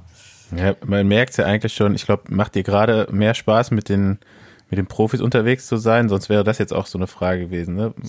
Würdest du lieber noch Ja, das Devo, sagen wir mal so, als ich als ich beim Nachwuchsteam war, 2016, ne, wo es dann darum ging, das war klar, Rabobank hört mit dem Sponsoring auf. Ne? Ich habe damals versucht, mit ein paar Bekannten irgendwie Sponsoren zu finden, um das weiterlaufen lassen zu können. Äh, da bin ich da total drin aufgegangen und und äh, wollte eigentlich auch nicht zu den Profis. Ähm, ja, das ist im Endeffekt dann mehr oder weniger notgedrungen passiert, aber irgendwann ist zumindest, ja, ich weiß nicht, ob das Ziel von jedem sportlichen Leiter, aber natürlich auch mein Ziel gewesen, irgendwann mal dann auch als sportlicher Leiter zur Tour zu fahren oder irgendwann mal die, die Tour zu gewinnen. Das hat leider noch nicht ganz geklappt, aber naja, mittlerweile gehe ich halt auch total auf in dem, in dem Job, den ich jetzt habe, um wirklich die, die absoluten Topfahrer zu begleiten. Und ähm, äh, ja, das werde ich mit Sicherheit auch jetzt da nicht so schnell wieder von, äh, von mhm. abtreten, aber trotzdem, ja, hätte ich auch wirklich Bock drauf, mal irgendwie ein paar Rennen äh, mit dem Nachwuchsteam zu machen. Nur leider, wie gesagt, äh, äh ja, mit der Zeit ist das immer ein bisschen knapp. Ja. Du warst ja jetzt eigentlich dann schon bei, bei den letzten großen Ergebnissen gerade von Primus immer mit dabei, oder? Stimmt das? Letztes Jahr World da warst du beim Giro auch schon mit? Ähm, nee, beim Giro war ich nicht, ne. Nee. Okay, aber bei der Vuelta ja, letztes Jahr. Bei der Vuelta letztes Jahr, ja. Und äh, ja, wir sind natürlich auch als, als, äh, äh, als Sport, wir haben insgesamt sieben sportliche Leiter, auch da sind wir als, als Team unterwegs. Ich bin da ein bisschen seit diesem Jahr sozusagen der, der, der als Chef angewiesen und äh, mache auch meistens, wenn, wenn wir dann gemeinsam beim Rennen sind, dann bin ich halt derjenige, der die, der die sportliche Vorbereitung macht. Aber nichtsdestotrotz äh, bei Tour waren wir zum Beispiel zu viert. Meine, dann, dann machen wir die Vorbereitung, alle Entscheidungen treffen wir zusammen. Ich bin dann halt derjenige, der am, am Mikrofon sitzt, sage ich mal, und im Rennen die Anweisungen gibt und, und die Rennfahrer einstellt stellt und halt auch dann, äh, wir können auch natürlich nicht mit allen, allen vier sportlichen Leiter die Trainingslager vorher begleiten zum Beispiel. Und das ist natürlich auch ein wichtiger, ein wichtiger Baustein da drin, dass dann, dass er auch wirklich eine, ich sag mal, eine Beziehung aufbauen können und äh, dass ich dann halt auch mal zwei Wochen mit dem Höhentrainingslager bin zum Beispiel. Ähm, wie, ja, kann ich mal, wir haben ja alle die Tour geschaut, äh ich meine, es war ja für euch auch das erste Mal so, klar, ihr habt die Vuelta gehabt, den Giro vorher, aber die Tour ist ja irgendwie nochmal die Tour, ist was anderes und einen Toursieg einfahren oder einfahren zu wollen, ist irgendwie ein anderes Ziel, würde ich jetzt denken, ja, auch in der Vorbereitung und sicherlich auch, wie man das Team ausrichtet. Ihr hattet ja einfach ein krasses Team am Start. Ihr hattet ja natürlich auch mit Steven Großweig, der ausgefallen ist. Wer noch? Ähm, noch ein Fahrer, glaube ich, oder? Den ihr auswechseln nee, musstet? Das war der Einzige, der ausgefallen ist. Okay, ist der Einzige, der ausgefallen ist. Ja. Ähm, aber es ist einfach ein krasses Team, so hat so ein bisschen an Sky von vor ein paar Jahren erinnert. Also die Rolle habt ihr ganz gut übernommen. Ja. Und äh, wie groß war eigentlich dann so? Nicht übernommen, abgenommen haben die die. Ja, wir haben es aber nicht zum Ende gebracht. Das war das Problem. Ja. ja. Ähm, wie, ja, wie groß war da die Enttäuschung dann nach dem Zeitpunkt? Auch der Schock. Also ich, also ich weiß nicht, ob das jetzt noch weh tut. Wahrscheinlich ein bisschen. Tut durchaus auch immer noch weh, natürlich. Ich meine, ja. im Endeffekt. Aber das war halt einfach. Muss, also, äh, ja. Ne, du musst natürlich akzeptieren, dass du, dass du von einem Fahrer geschlagen worden bist, der, der an dem Tag einfach ne, den, den, den besseren Tag hatte, einen ganz besonderen Tag hatte und äh, das, das Zeitfahren ist natürlich äh, ziemlich ehrlich, aber wir haben natürlich, äh, ja, wir haben drei Wochen darauf hingearbeitet, wir haben im Endeffekt die ganze Corona-Krise über uns auf die Tour vorbereitet, haben Gegner analysiert, haben alle möglichen Szenarios analysiert und für uns war immer klar, Ne, wir müssen ne, das Zeitfahren, Planche de Belleville, das, das, das ist äh, entscheidend. Wir müssen dahin kommen, entweder mit einem, mit einem Vorsprung, wo wir uns sicher sind, dass der reicht, oder mit einem Rückstand. Ich sage jetzt mal eine, eine, halbe Minute Rückstand auf, äh, auf Quintana wäre jetzt auch noch ein, äh, eine, äh, eine Situation gewesen, in der wir uns relativ sicher gewesen wären, äh, dass wir mit, mit Primos die Tour gewinnen können. Naja, und eine Minute Vorsprung auf, äh, auf äh, Pogacar gehörte eigentlich auch zu, de, zu den Szenarien, äh, in denen wir uns ziemlich sicher waren, dass wir die Tour gewinnen werden. Und äh, von daher, äh, ja, war es auch nicht so, dass wir, äh, dass wir jetzt in den Tagen vorher dachten, wir müssen jetzt mit aller Macht irgendwie noch versuchen, an dieser Situation noch was zu ändern, noch mehr Vorsprung rauszufahren, mhm. was auch immer. Wir waren schon relativ äh, naja, zuversichtlich, dass wir, dass wir das so nach Hause schaukeln können. Und desto, desto heftiger war natürlich der Schock, als es, äh, als es an dem Tag nicht geklappt hat. Ähm, wird, wird das was daran ändern, wie ihr zukünftig die Rennen fahrt? Das, was da passiert ist? Also ich meine, was ja, ich jetzt auch krass finde, ist ja, also schon vielleicht zu den letzten Jahren, da war es ja wirklich kalkulierbar. Ne? Da hat so eine Minute halt gereicht, weil du wusstest, die, kennst die Rennfahrer und die sind zu dem und dem möglich. Ja, mittlerweile hast du halt so krasse Talente, so, so ein ja. Remco, dann so ein Tadej Pogacar, die hauen halt einfach so Dinger raus, wo du halt fragst, ja. wo kommt denn das jetzt auf einmal her? Und das wird ja jetzt tendenziell eher nicht weniger. Ihr arbeitet ja auch mit eurem Devo-Team daran, weiter solche Leute irgendwie hervorzubringen. Man Wout von Art, der kann irgendwie auch alles, ja. Berg hoch, Berg runter, Zeitfahren, Sprint. Also es ist ja. Äh, naja, ich meine, na, da, ne? natürlich, wenn wir jetzt, äh, wenn wir, wenn wir jetzt die Tour nochmal fahren würden, äh, dann würden wir mit Sicherheit das eine oder andere äh, taktisch, taktisch anders machen, weil, weil dann würden wir im Vorhinein wissen, eine Minute Vorsprung an der, vor der Planche de Belleville wird nicht ausreichen. Ne? Aber äh, zurückblickend ist es halt, äh, ja, haben wir halt eine beinahe, beinahe perfekte Tour gefahren. Und äh, dann, dann war natürlich die Enttäuschung besonders groß, dass es dann, dass es dann nicht geklappt hat. Und äh, klar, wenn, wenn äh, das jetzt der, der Standard wird, dass Pogacar in einem Zeitfahren oder an einer einzelnen Bergankunft oder was auch immer so einen Vorsprung auf den Rest rausfahren kann, ne, dann ist äh, dann dann dann ist die einzige Möglichkeit ihn ihn mit anderen Mitteln auf anderen Wegen zu schlagen und vor der Tour war jetzt nicht so sehr mit mit, mit Bezug auf Pogacar, mehr, mehr mit Auge auf, auf die eventuelle Dreifachspitze von äh, Thomas Froome und Bernal. Ja, auch unsere Taktik, dass wir mit mehreren Liedern zur Tour fahren müssen, mehrere Optionen haben müssen. Mhm. Ähm, das ist dann durch den Sturz von, von Steven und dadurch, dass, dass Dumoulin halt doch noch nicht ganz so weit war, wie wir uns erhofft hatten und dann relativ früh Zeit verloren hat, war das nicht möglich und dadurch konnte natürlich Pogacar sich auch einfach auf das, auf das Hinterrad von Roglic konzentrieren. Ähm, und dann ist es natürlich schwierig, ähm, so jemanden abzuhängen, weil jede Situation, die für Pogacar äh, schlecht war, die war natürlich für uns, für Primos auch schlecht. Und äh, ja, hat natürlich dafür gesorgt, dass wir dann im gelben Trikot äh, äh die, das Heft in der Hand genommen haben. Was habt ihr jetzt im Nachhinein, so habt ihr da, oder was denkst du, woran hat es gelegen? So, ne?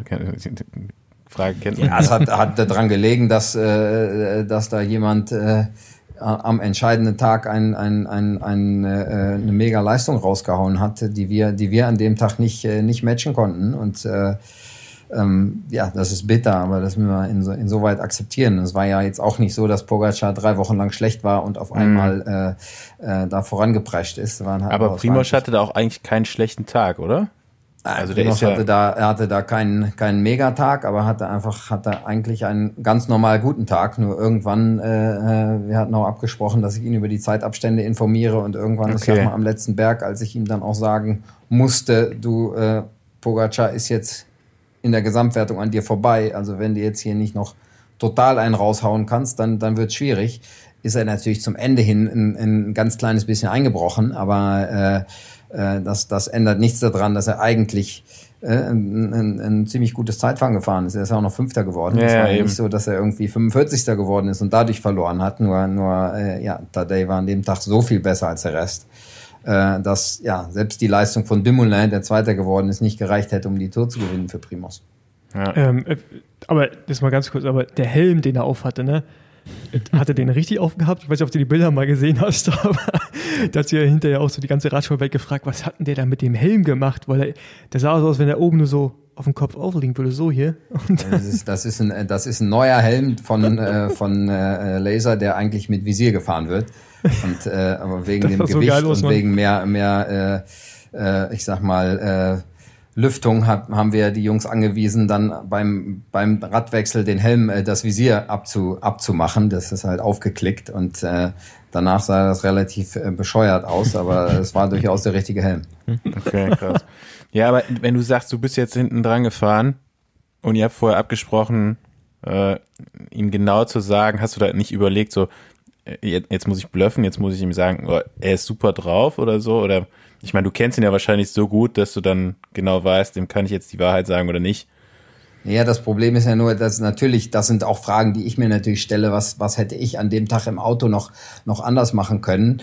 Ähm, sagen wir mal so, auf die, auf die Situation, äh, wie sie dann entstanden ist, äh, habe ich mich auch nicht wirklich vorbereitet, wollte ich mich natürlich auch nicht vorbereiten, weil ich will natürlich als Coach auch 100% davon überzeugt sein, dass wir, äh, dass wir das Ding nach Hause schaukeln. Mhm. Ähm, und äh, ja, ich glaube, wenn, wenn ich Primus jetzt äh, gesagt hätte, er, er fährt hier um, er fährt hier um Sieg und er ist der Beste und er hat einen super Tag, ich meine, das habe ich ihm durchaus gesagt, aber ähm, wenn ich ihm jetzt wirklich äh, nicht die Wahrheit gesagt hätte über die Zeitabstände, dann, dann wäre er ins Ziel gekommen, möglicherweise, wenn er es nicht trotzdem von außen gemerkt hätte, in der, in der, äh, mit der Idee, er hat jetzt die Tour gewonnen und dann hätte ihm einer erzählt, du, du hast aber jetzt 30 Sekunden, äh, mit 30 Sekunden die Tour verloren. Mhm. Ich glaube, das wäre wahrscheinlich dann auch mein letzter Tag als sportlicher Leiter gewesen. Ne? Okay. Oder zumindest mein letzter Tag, an dem Primoz Roglic mir vertraut. Von daher äh, ist das schwierig durch auch was, ja, wo ich viel drüber nachdenke, was wir mit Sicherheit auch im Nachgang im Winter nochmal äh, äh, ganz, ganz äh, gut analysieren werden. Aber äh, na, unsere Analyse, Analyse war halt selbst mit einem Megatag hätte Primos an dem Tag gegen den Pogacar wahrscheinlich die Tour nicht gewonnen in, in der äh, Konstellation. Und, und hätte ich jetzt geblufft, hätte irgendwie versucht, ihn, ich sag mal, zu äh, noch, noch irgendwie auf andere Art und Weise anzutreiben, dann wäre halt im, hätte er ein Ziel erfahren, dass er die Tour nicht gewinnt. Ja. Und so okay. hat er es halt, ich sag mal, schon ein paar Kilometer vorher erfahren. Frage ist eine schwierige Frage. Äh, wer die Antwort hat, kann sich gern bei mir melden. Aber äh, ja, es wollt, ich glaube, ich dass beide wissen. Varianten nicht so gut gewesen wären. Ich wollte jetzt nee, nur eher wissen, wie das Rennen, so ne? ja. in dem, was deine Gedanken dann so in dem Auto waren. Ne? Also ich kann ja, mir das, das war schon ganz schön scheiße. Vorstellen. Dann kommt natürlich auch noch zu, dass, äh, dass da die, der, der, der, äh, ähm, das Internet hat nicht funktioniert, das Telefon hat nicht funktioniert, der, der Fernseher hat natürlich nur alle, alle fünf Minuten mal irgendwie ein Bild gegeben, wo es dann wirklich am Berg so war, dass dann haben sie es immer eingeblendet in, in grün, anfangs noch in grün, wie viel Vorsprung da noch ist. Und dann waren das irgendwie noch zehn Sekunden und das nächste Bild, was wir gesehen haben, gefühlt 500 Meter später, waren es 20 Sekunden Rückstand mhm. im Gesamtklassement. Und ja, die, äh, die Informationen falsch, ja. kamen halt ansonsten von außen gar nicht rein. Und äh, ähm, das war halt schon dann ein ganz schöner Schock, als wir auf einmal gemerkt haben, uh, jetzt geht's aber völlig die, in die verkehrte Richtung. Ähm, Im Endeffekt war es natürlich schon am Fuß vom Berg, war, glaube ich, der Vorsprung von 57 Sekunden, waren, glaube ich, 42 schon aufgebraucht. Ne? Ähm, dann, dann weißt du schon, es wird schon sehr, sehr schwer. Und äh, naja, war kein schöner Tag im Auto jedenfalls. Es war ja tatsächlich nicht nur jetzt mal weg von dem schlimmen Ende, ähm, deswegen eine verrückte Tour für euch, sondern äh, kurze Frage, wie sehr sind euch die äh, Kommissäre von der UCI auf den Sack gegangen während der Tour de France. Wir, wir haben euch äh, in einer ja, der letzten äh. Folgen nämlich mal äh, so einen Überblick über die über die Strafenrangliste gegeben und es ist ja unfassbar. Ihr seid ja für jeden für Scheiß habt, habt ihr eine Strafe. Ne? Das wohl wahr. Das stimmt. Ja, naja, gut, im Endeffekt, äh, das Problem ist da so ein bisschen, dass man, man hat ja keine Handhabe, man kann einfach nur alles akzeptieren und, und äh, da hat mit Sicherheit das ein oder andere Mal sehr viel Fingerspitzengefühl gefehlt. Aber gut, auch das äh, muss, müssen die UCI-Kommissäre äh, selber wissen, ist halt einfach, dass man, äh, wenn man beim Rennen eine Strafe aufgebrummt kriegt, hat man nicht die kleinste Handhabe, sich da irgendwie für zu rechtfertigen, äh, dagegen anzugehen, was auch immer. Da kann man nur sagen, ja, okay, wenn ihr meint, dann ist das jetzt so und muss das dann halt einfach akzeptieren. Ja, äh, was ich hart finde, vorhin gerade, ich weiß gar nicht, Marein Seemann, ich meine, du weißt da mehr als wir alle, musst du jetzt, wenn du nicht drüber reden willst, auch nicht drüber reden, aber ich fand das halt auch, auch krass. Also, äh, keine Ahnung, was da passiert ist, tatsächlich. So, man hat ja nur wilde Geschichten gehört. Ja, und das ist halt, äh, natürlich wird auch alles irgendwie äh, bis ins kleinste Detail äh, auseinandergenommen in Tour, aber da, ja, denke ich persönlich natürlich auch, ich kenne Marein gut, äh, super Kerl und äh, ja, er ist ein bisschen äh, laut geworden, weil er ist, weil er es total unangebracht fand, dass jetzt da ein, ein, jemand von der UCI einfach mal äh, nach der Bergankunft das, das Rad von Primoz Roglic äh, auseinander nimmt und dann auch noch äh, dabei äh, das, äh, die Kurbel mit dem, mit dem Powermeter kaputt macht. Ähm, ist er ein bisschen laut geworden, er hat niemanden angegriffen, was auch teilweise kolportiert worden ist. Äh, war nicht richtig, äh, dass er dafür bestraft wird, okay. Dass man ihn dann direkt aus dem Rennen ausscheiden lässt, äh, finde ich extrem überzogen. Aber gut, äh, auch da hat die UCI das letzte Wort und die alleinige Herrschaft und das ist halt so beschlossen worden. Ähm, mich würde mal interessieren, wie du, äh, wie du Wout van Art so siehst. Also ich meine, erstmal, wer hat ihn, also wer war da federführend, ihn ins Team zu holen? Also von welchen Initiative ging es aus? Äh, musste auch wahrscheinlich aus dem Vertrag rausgekauft werden irgendwie, oder?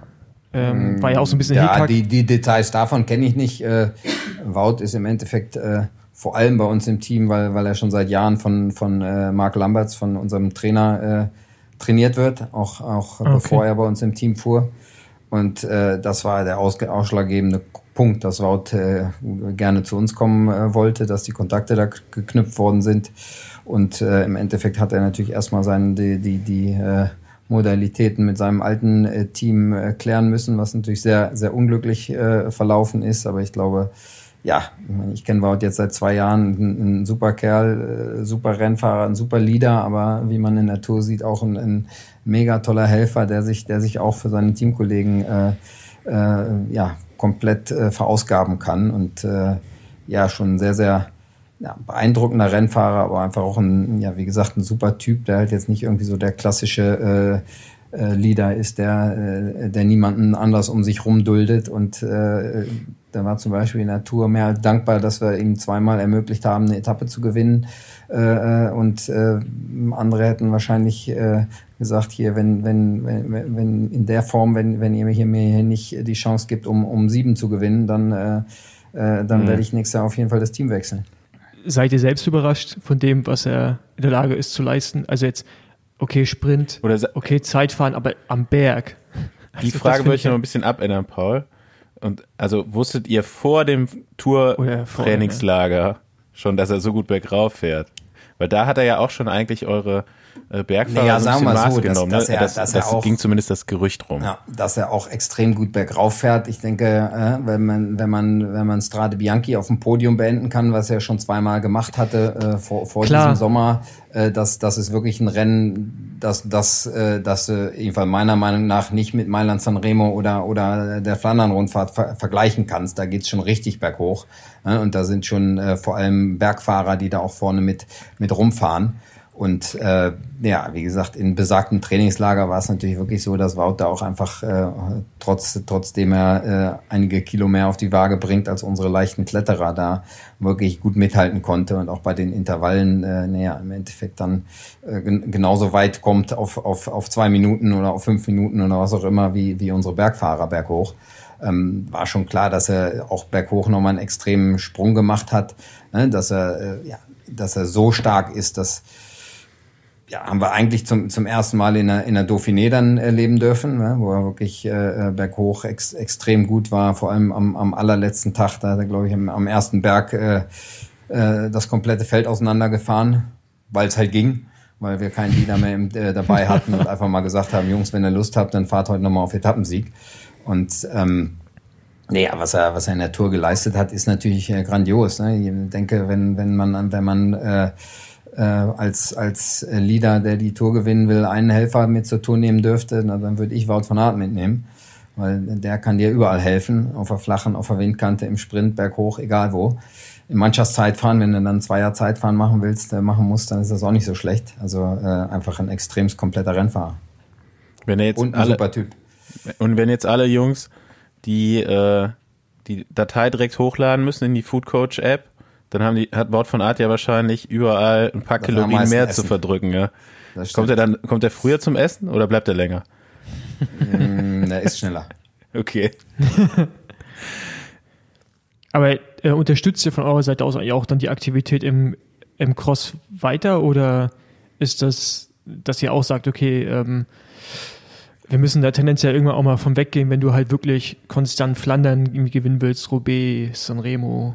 Jetzt nicht ja, in so einem ich glaube, Ich Jahr. glaube, dass, dass äh, Wout und, und Mathieu van der Poel im Moment äh, sehr, sehr gut zeigen, dass man das ziemlich gut kombinieren kann. Und natürlich wird, äh, wird Wout äh, weiterhin ein sehr eingeschränktes äh, Cross-Programm äh, fahren und nicht jetzt die komplette Cross-Saison bestreiten. Aber zum einen ist das immer noch sein, äh, naja, so eine große Leidenschaft von ihm, die wir mit Sicherheit nicht nehmen werden. Und zum anderen denke ich, äh, zumindest für die beiden Jungs einfach auch eine, eine extrem gute Vorbereitung. Und äh, ja, äh, ich denke, im, im, im Februar, März sind sie, sind sie die besten Klassikerfahrer. Letzten Sonntag waren sie auch wieder die besten. Also ich sehe im Moment nicht, dass das, dass man irgendwann sagen muss, hier, das wird jetzt aber zu viel mit auch noch Crossrennen fahren. Natürlich, wenn jetzt die Cross-Saison, wenn äh, Wout wird jetzt nicht äh, äh eine Woche nach der Flandern-Rundfahrt äh, sein erstes Crossrennen bestreiten. Ich will jedenfalls nicht so in, insoweit ich das weiß. Ähm, aber er wird mit Sicherheit Crossrennen äh, fahren diesen Winter. Zumindest äh, ist das mein Stand der Information. Aber endet das auch eure Perspektive darauf, dass ihr Talente in anderen, also anderen Radsportarten sucht, also Mountainbike, Cross, keine Ahnung, schieß mich so, was, was nicht alles gibt, BMX, äh, gibt ja auch einige Rennfahrer Klar, mit BMX-Hintergrund. Die beiden ja, Jungs da aus dem Devo-Team sind ja ähm, Mountainbiker, ne? Äh, genau, Mick und Tim van Dijke, zwei. Äh, ah, okay, das wusste ich gar nicht. Äh, zwei Mountainbiker im Team ähm, sind auch durchaus auf der Suche, äh, würden auch einen, einen, einen guten Läufer oder äh, einen, einen Langläufer oder was auch immer nehmen, der, äh, der irgendwann mal aufs Rad umsteigt. Also ich denke, dass, äh, dass das äh, ja durchaus auch möglich ist, da, da äh, quer einzusteigen. Ich meine, Primoz Roglic hat äh, hat es auch gezeigt natürlich, dass, äh, dass, dass das geht. Ne? Man braucht natürlich auch Erfahrung auf dem Rad. Ne? Man kann nicht einfach direkt mal, mal umsteigen, aber ähm, ja, ich denke, dass, dass Quereinsteiger durchaus, durchaus interessant ist. Ne? Wir haben jetzt hier äh, in Deutschland äh, Ben Zwiehoff, der, der jetzt zu Bora geht, äh, ja, mit dem wir auch durchaus im Gespräch waren. Ähm, ja, wird interessant sein, wie, wie so jemand sich dann bei den Profis zurechtfindet. Da sind wir, glaube ich, alle gespannt. Mhm. Ich würde eigentlich, eigentlich hätte ich jetzt gerne äh, viel mehr noch von, von dir und deiner Karriere als aktiver Fahrer gehört. Das ist ja so. Wenn es sein noch, muss. das war, das war so in, zumindest mal in meiner Jugendzeit, warst du auf jeden Fall so einer der Fahrer, der, den man so, ja, immer so als Vorbild bei den Profis schon hatte, ein deutscher Profi. Äh, ich glaube, bei, du warst ja bei jedem deutschen Etappenrennen zumindest mal mindestens unter den Top Ten auch in der Gesamtwertung. Das hatte ich noch so in Erinnerung. Ähm, ja, oder? Ab und zu, ja, das stimmt schon. Und da, da hätte ich gerne noch mal so ein bisschen erzählt bekommen, so wie das bei dir äh, war. Wir haben jetzt eben schon die ersten Stationen hier vor Rabobank oder die ein, eine Station war dann halt noch Kontinentale, Kontinentale Dortmund. Ähm, wie bist du damals Profi geworden oder warum und wie bist du dann zu Rabobank gekommen? Weißt du das? Ja, ich bin, äh, ich, zum einen habe ich, habe ich sehr, sehr spät aus dem Radfahren angefangen, mit, mit 15. Okay. War als, äh, als Jugendlicher immer ziemlich, ziemlich übergewichtig und habe dann irgendwann mal aus eigenem Antrieb äh, äh, Diät gemacht und abgenommen in Sommerferien und danach war so mein, äh, ja, meine Idee, ich muss jetzt irgendeinen Ausdauersport anfangen, ähm, weil ich nicht wieder dick werden will. Und äh, so bin ich irgendwie damals beim HC Hannover beim Radfahren äh, gelandet. Und äh, ja, habe das relativ schnell auch wirklich dann äh, sehr seriös äh, betrieben und habe, glaube ich, in meinem ersten Jahr äh, bei den Junioren schon knapp 20.000 Kilometer gefahren.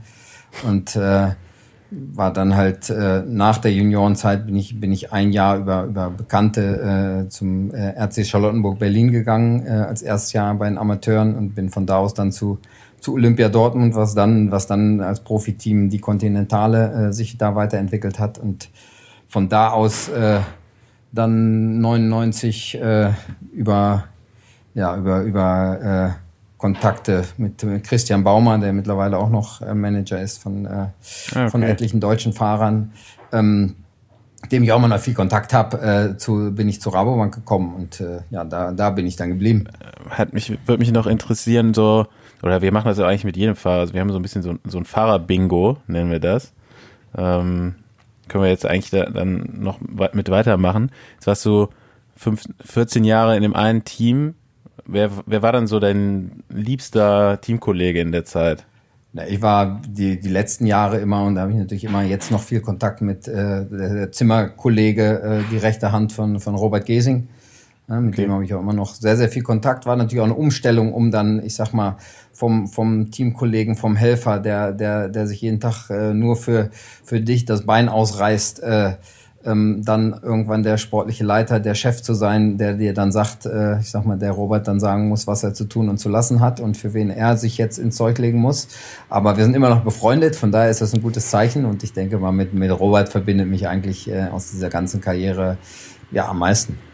Wie, wie war Oskar Frere? Das war früher mein Lieblingsradfahrer.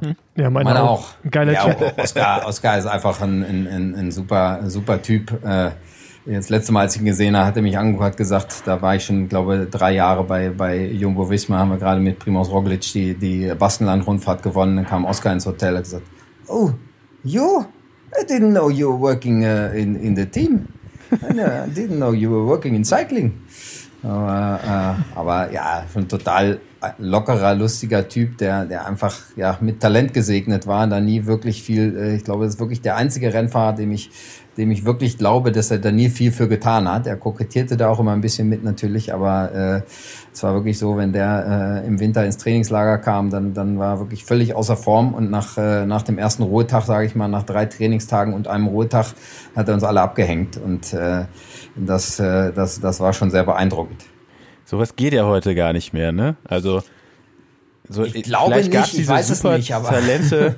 Ich meine, ja. jetzt so so ein Rockledge oder ein Pogacar oder wer auch immer, ein Hirschi, äh, es gibt ja die Supertalente gibt es ja heute oder gab es früher glaube ich auch schon nur da heute alles so streng überwacht auch ist oder so da ist sowas ja gar nicht mehr möglich dass man irgendwie in, in Dezember oder Januar Teamtrainingslager kommt ohne so sag ich mal so sein Soll erfüllt zu haben also nee, das glaube ich gut, weiß ich nicht genau, aber, ne, aber ich glaube auch, dass es einfach, dass wir jetzt da auch so viel weiter sind, dass wahrscheinlich auch Oscar Freire mit der Herangehensweise kein Mailand San Remo mehr gewinnen würde. Aber äh, ja, ich weiß es nicht. Es war einfach ein, ein besonderes Talent und es ist natürlich, ich meine, auch, auch sich äh, jeden Tag sechs Stunden dafür zu quälen, ist natürlich auch ein Talent, was nicht, was nicht jeder kann. Und mit, mit doppelt so viel Training wäre Oscar Freire wahrscheinlich kein besserer Rennfahrer geworden. Meinst du nicht?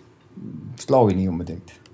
Okay, meinst du, er war natürlich auch häufig verletzt und nicht äh, hat, bekommen, äh, ich glaube, dass das wirklich auch jemand war, der, der vom Kopf wirklich nicht ein ganzes Jahr über jeden Tag äh, ganz akribisch sich äh, auf, auf seine Ziele konzentrieren konnte und äh, denke, dass er das Beste daraus gemacht hat und er hat ja viele schöne Rennen gewonnen.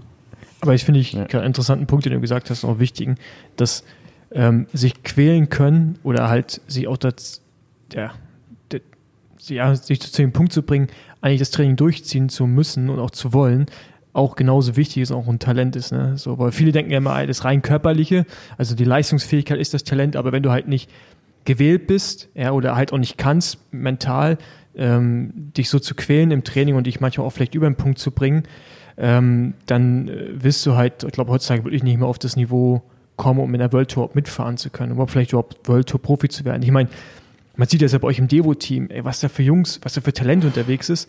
Ich überlege, dass jetzt jemand, der vielleicht in einem ganz normalen Bundesliga-Team fällt in Deutschland, also früher der Weg war ja schon weit, um Profi zu werden, aber der ist auf jeden Fall jetzt durch diese ganze Struktur auch im Nachwuchsbereich, äh, gerade mit den U23 Devo-Teams, ist er so, so in die Weite gerückt, das Ziel, äh, über so einen herkömmlichen, soliden äh, Weg da irgendwie an die Spitze zu kommen. Ja?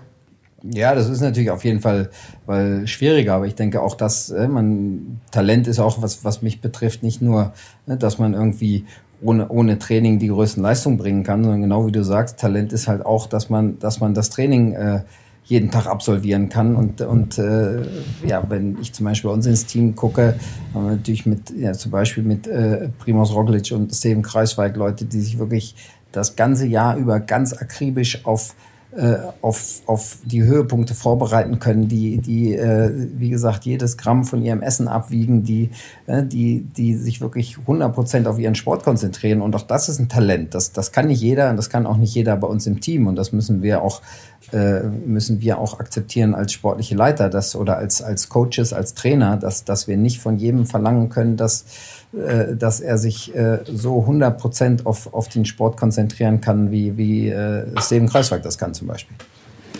Gut, Fahrer Bingo die zweite. Wer war der nervigste Teamkollege? Auf wen hättest du verzichten können?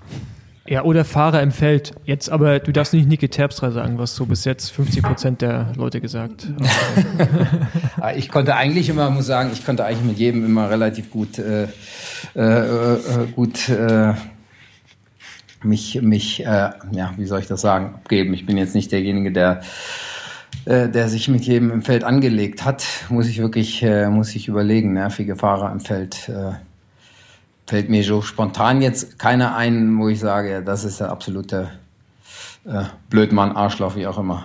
Echt? Schwierig. Schwierig. Echt? Ich bin ein lieber Kerl und wenn man den Leuten nett begegnet, dann, äh, dann sind sie meist auch nicht ganz blöd, wenn sie dir zurückbegegnen. Ich glaube, das liegt einfach daran, dass gar nicht so viele Leute mal vor dir gefahren sind, weil du eher genau. im vorderen ja, Teil vom Feld ja, immer alleine, war. entweder vorne oder hinten. Genau. ja, das stimmt natürlich. Äh ich hätte noch Fragen noch jetzt an dein Fahrraddasein und auch als Sportleiter, nämlich die Lieblingsrennen und die Rennen, auf die du am wenigsten Bock hast, jeweils als Fahrer und als Sportleiter als, als Fahrer, naja, die, die, die Tour, sage ich jetzt mal, die steht irgendwie so ein bisschen über allem. Das ist vielleicht auch so ein bisschen so eine Hassliebe, aber sowohl als Fahrer als auch sportlicher Leiter ist das natürlich das Ziel, wo man, wo man immer hin muss. Ich glaube, als Fahrer war es wirklich so, dass man sich drei Wochen lang gequält hat und äh, wenn man dann, oder wenn ich dann am Champs-Élysées nach dem Rennen allerdings, nicht während des Rennens, äh, da, da dann fertig war und äh, früher muss man immer so eine Ehrenrunde fahren, dann, dann hat man direkt gedacht, oh, nächstes Jahr wieder, weil das war so geil. Äh, das hat man die, die drei Wochen davor, habe ich das äh, selten gedacht. Ja, aber äh, das ist natürlich so ein bisschen das, das wichtigste Rennen. Ansonsten als Fahrer bin ich immer sehr, sehr gerne äh, die Kalifornien-Rundfahrt gefahren zum Beispiel. So ein bisschen, ich sag mal, so ein kleines bisschen exotisch, war mal halt im anderen Land, war alles ein bisschen lockerer. Ähm, ja, gehasst. Äh, ich war jemand, der, der überhaupt nicht äh, mit der Windkante gut zurechtgekommen ist, weil ich, äh, weil ich mich nicht so gut durchsetzen konnte im Feld und äh, da halt auch nicht für gebaut worden bin. Eine, so nett vielleicht in, auch. Ne? Mittlerweile ne? gibt's das gesagt. nicht mehr. Klassik Haribo in Frankreich, da kann ich mich mal dran erinnern, dass ich äh, wirklich, ich glaube, Kilometer null, weil ich unbedingt musste, noch schnell pinkeln gegangen bin und dann war ich nach 150 Meter auf der Windkante abgehängt. Das war so äh, mein Hassrennen, wenn du so willst. Ist uns allen schon mal passiert. Äh, genau. Also mir zumindest.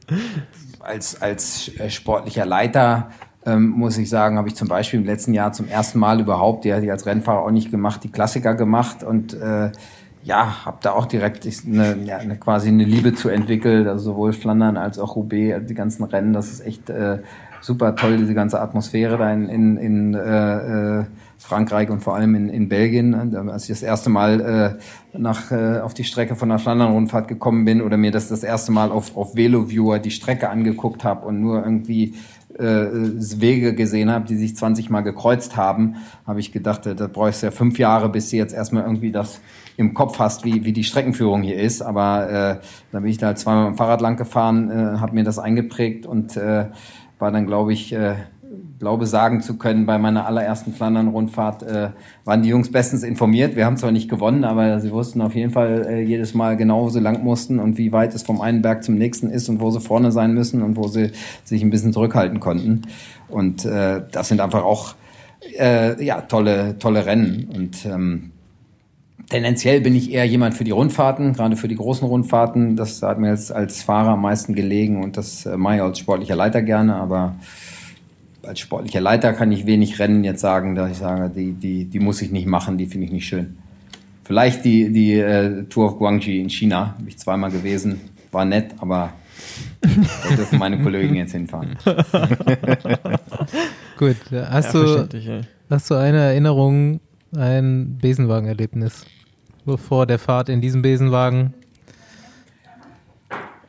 Ganz ehrlich, ich habe ich hab wenig im Besenwagen gesessen in meinem Leben. Ich kann mich dran erinnern, dass ich mal, ich, vielleicht war das das einzige Mal, wahrscheinlich nicht, dass ich im Besenwagen gesessen, äh, gesessen habe, aber mein größtes Erlebnis war, dass ich bei meinem allerersten Köln-Schuld-Frechen, ich glaube, das war 1992 oder so, im, bei fünf Grad im strömenden Regen irgendwann gestürzt bin und dann irgendwann in, ich glaube sogar, da haben sie damals Busse eingesetzt hinter dem Juniorenfeld als Besenwagen in dem im Besenwagen gesessen habe und dann äh, die die Wärmecreme, die ich mir auf die Beine geschmiert hatte, so langsam anfing zu arbeiten und auch äh, so ein bisschen in meine Wunden reinlief und das war nicht so ein schönes Erlebnis. Ich wahrscheinlich mir geschworen, äh, nie wieder in meinem Leben im Besenwagen zu sitzen, wobei das sehr wahrscheinlich äh, nicht wahr ist. Ich kann mich nur nicht mehr genau daran erinnern.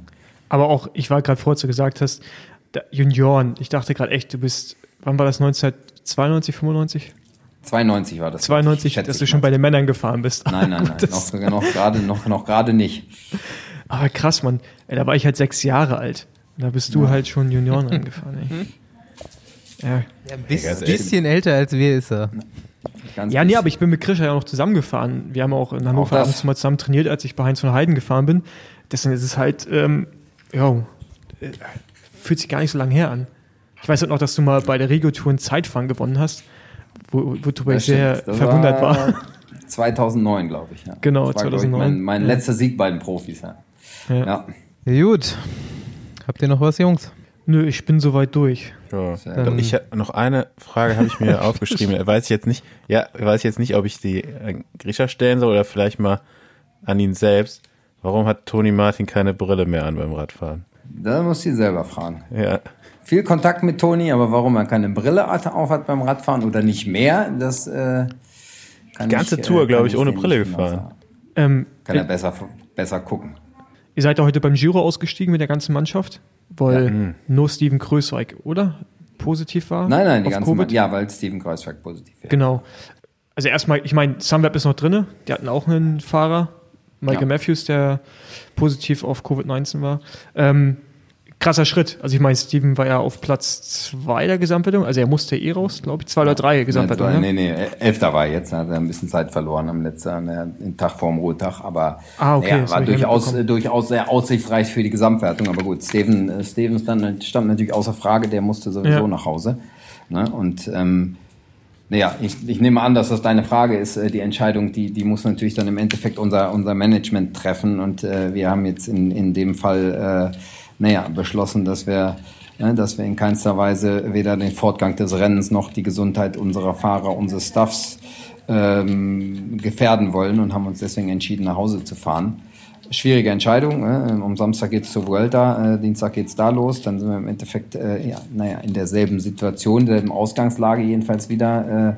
Äh, ähm, ich kann nur von der Tour de France her sagen, dass eigentlich die, die äh, Idee mit den, mit den Teambubbles, äh, die an, isoliert zu halten von, von jeglichen Außeneinflüssen, sage ich jetzt mal, eigentlich ganz gut funktioniert hat. Äh, ich bin auch sehr zuversichtlich, dass das, dass das in einer, in einer äh, Vuelta gut funktioniert.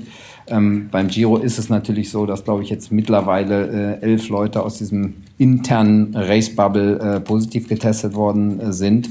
Und äh, das war jetzt ja, so zumindest meiner Information nach gemeinsam, gemeinsam mit dem positiven Test, den, den wir selbst in unserem eigenen Team dann hatten mit Steven, der, der Grund dafür, dass wir gesagt haben, okay, dann werden wir das Rennen hier an diesem Punkt beenden für uns. Ja, ja weil man hat ja ähm, ein Fahrer von euch, ich weiß gar nicht, wer es war, hat sich ja auch negativ in der Presse geäußert, dagegenüber, dass die Hotels auf jeden Fall nicht die Maßnahmen, wow, es nicht so strikt gesehen haben, wie es vielleicht zum Beispiel bei der Tour der Fall war. Ähm, ich habe so von außen ein bisschen das Gefühl, dass bei der Tour dieser Druck, dass man wusste, wenn zwei positiv sind oder drei oder keine Ahnung wie viele, dann muss die Tour, also muss sie aufhören, äh, stoppen, dass das so ein hoher Druck war, dass alle sich zusammengerissen haben, also alle Teams, Veranstalter, alle im Umfeld. Und beim Giro kommt mir so ein bisschen lapidar vor. Allein, allein der Fakt, dass zwei Teams gerade rausgehen, ja, äh, weil sie Fälle haben äh, und äh, eigentlich noch ein drittes Team auch einen Fall hat und nicht rausgeht, zeigt mir schon ein bisschen, dass man das, glaube ich, nicht mehr ganz so ernst genommen hat oder ernst nimmt. Also, wie es vielleicht noch ja, bei der Tour jedes, der Fall war. Jeder Veranstalter hat natürlich da seine eigenen Maßnahmenkatalog, sage ich jetzt mal. Ne? Die RCS ist da anders als, als die ASO und Unipublik bei Vuelta ist im Endeffekt äh, natürlich Teil der ASO, ist angelehnt an die, an die Maßnahmen, die auch in Frankreich getroffen worden waren.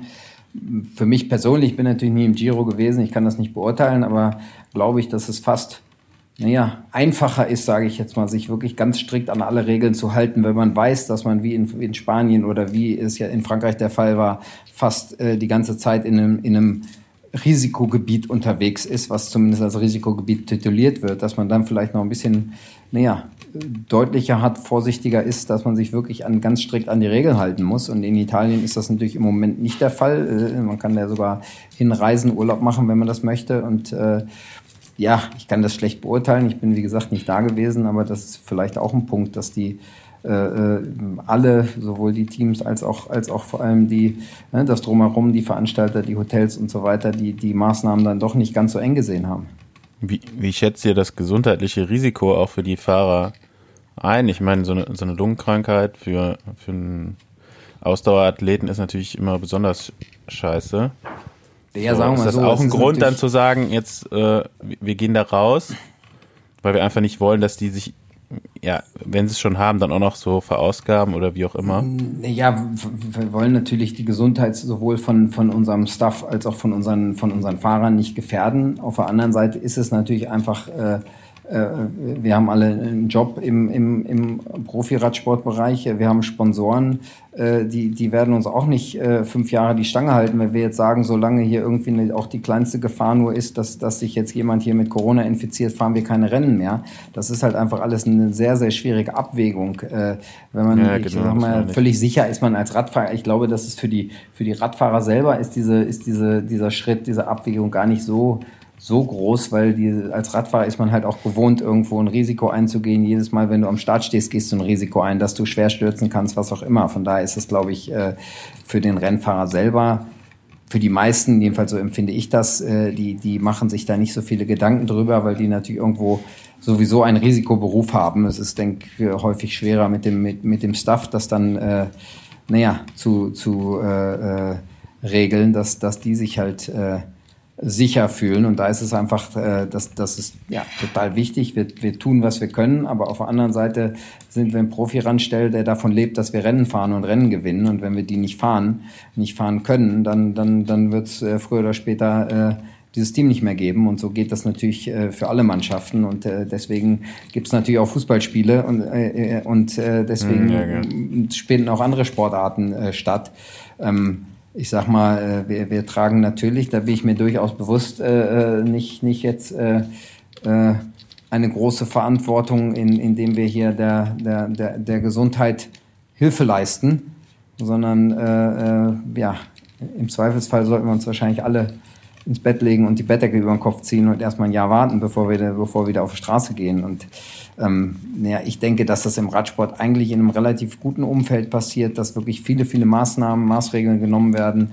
Äh, ich war jetzt die, die letzte Woche bei Lüttich-Bastogne, Flandern-Rundfahrt in der Flash Wallon in, in Holland. Ja, da, da, da wurde man zu dem Zeitpunkt noch total äh, schräg angeguckt, weil, weil wir in den, in den Team-Bubbles halt immer nur mit, mit äh, äh, Mundschutz rumlaufen. Und das ist in Holland halt völlig verpönt, um irgendwie da in der Öffentlichkeit mit einem Mundschutz rumzulaufen. Aber wir halten uns da alle dran und wir machen das.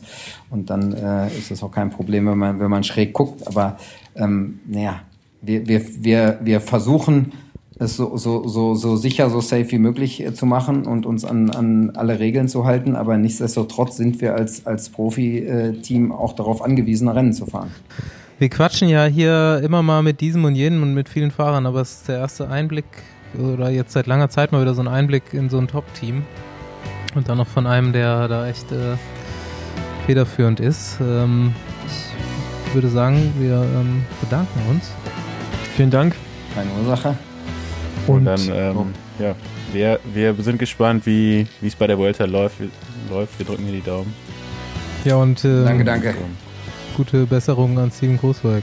Ja, auch, auch das werde ich weitergeben. Gut.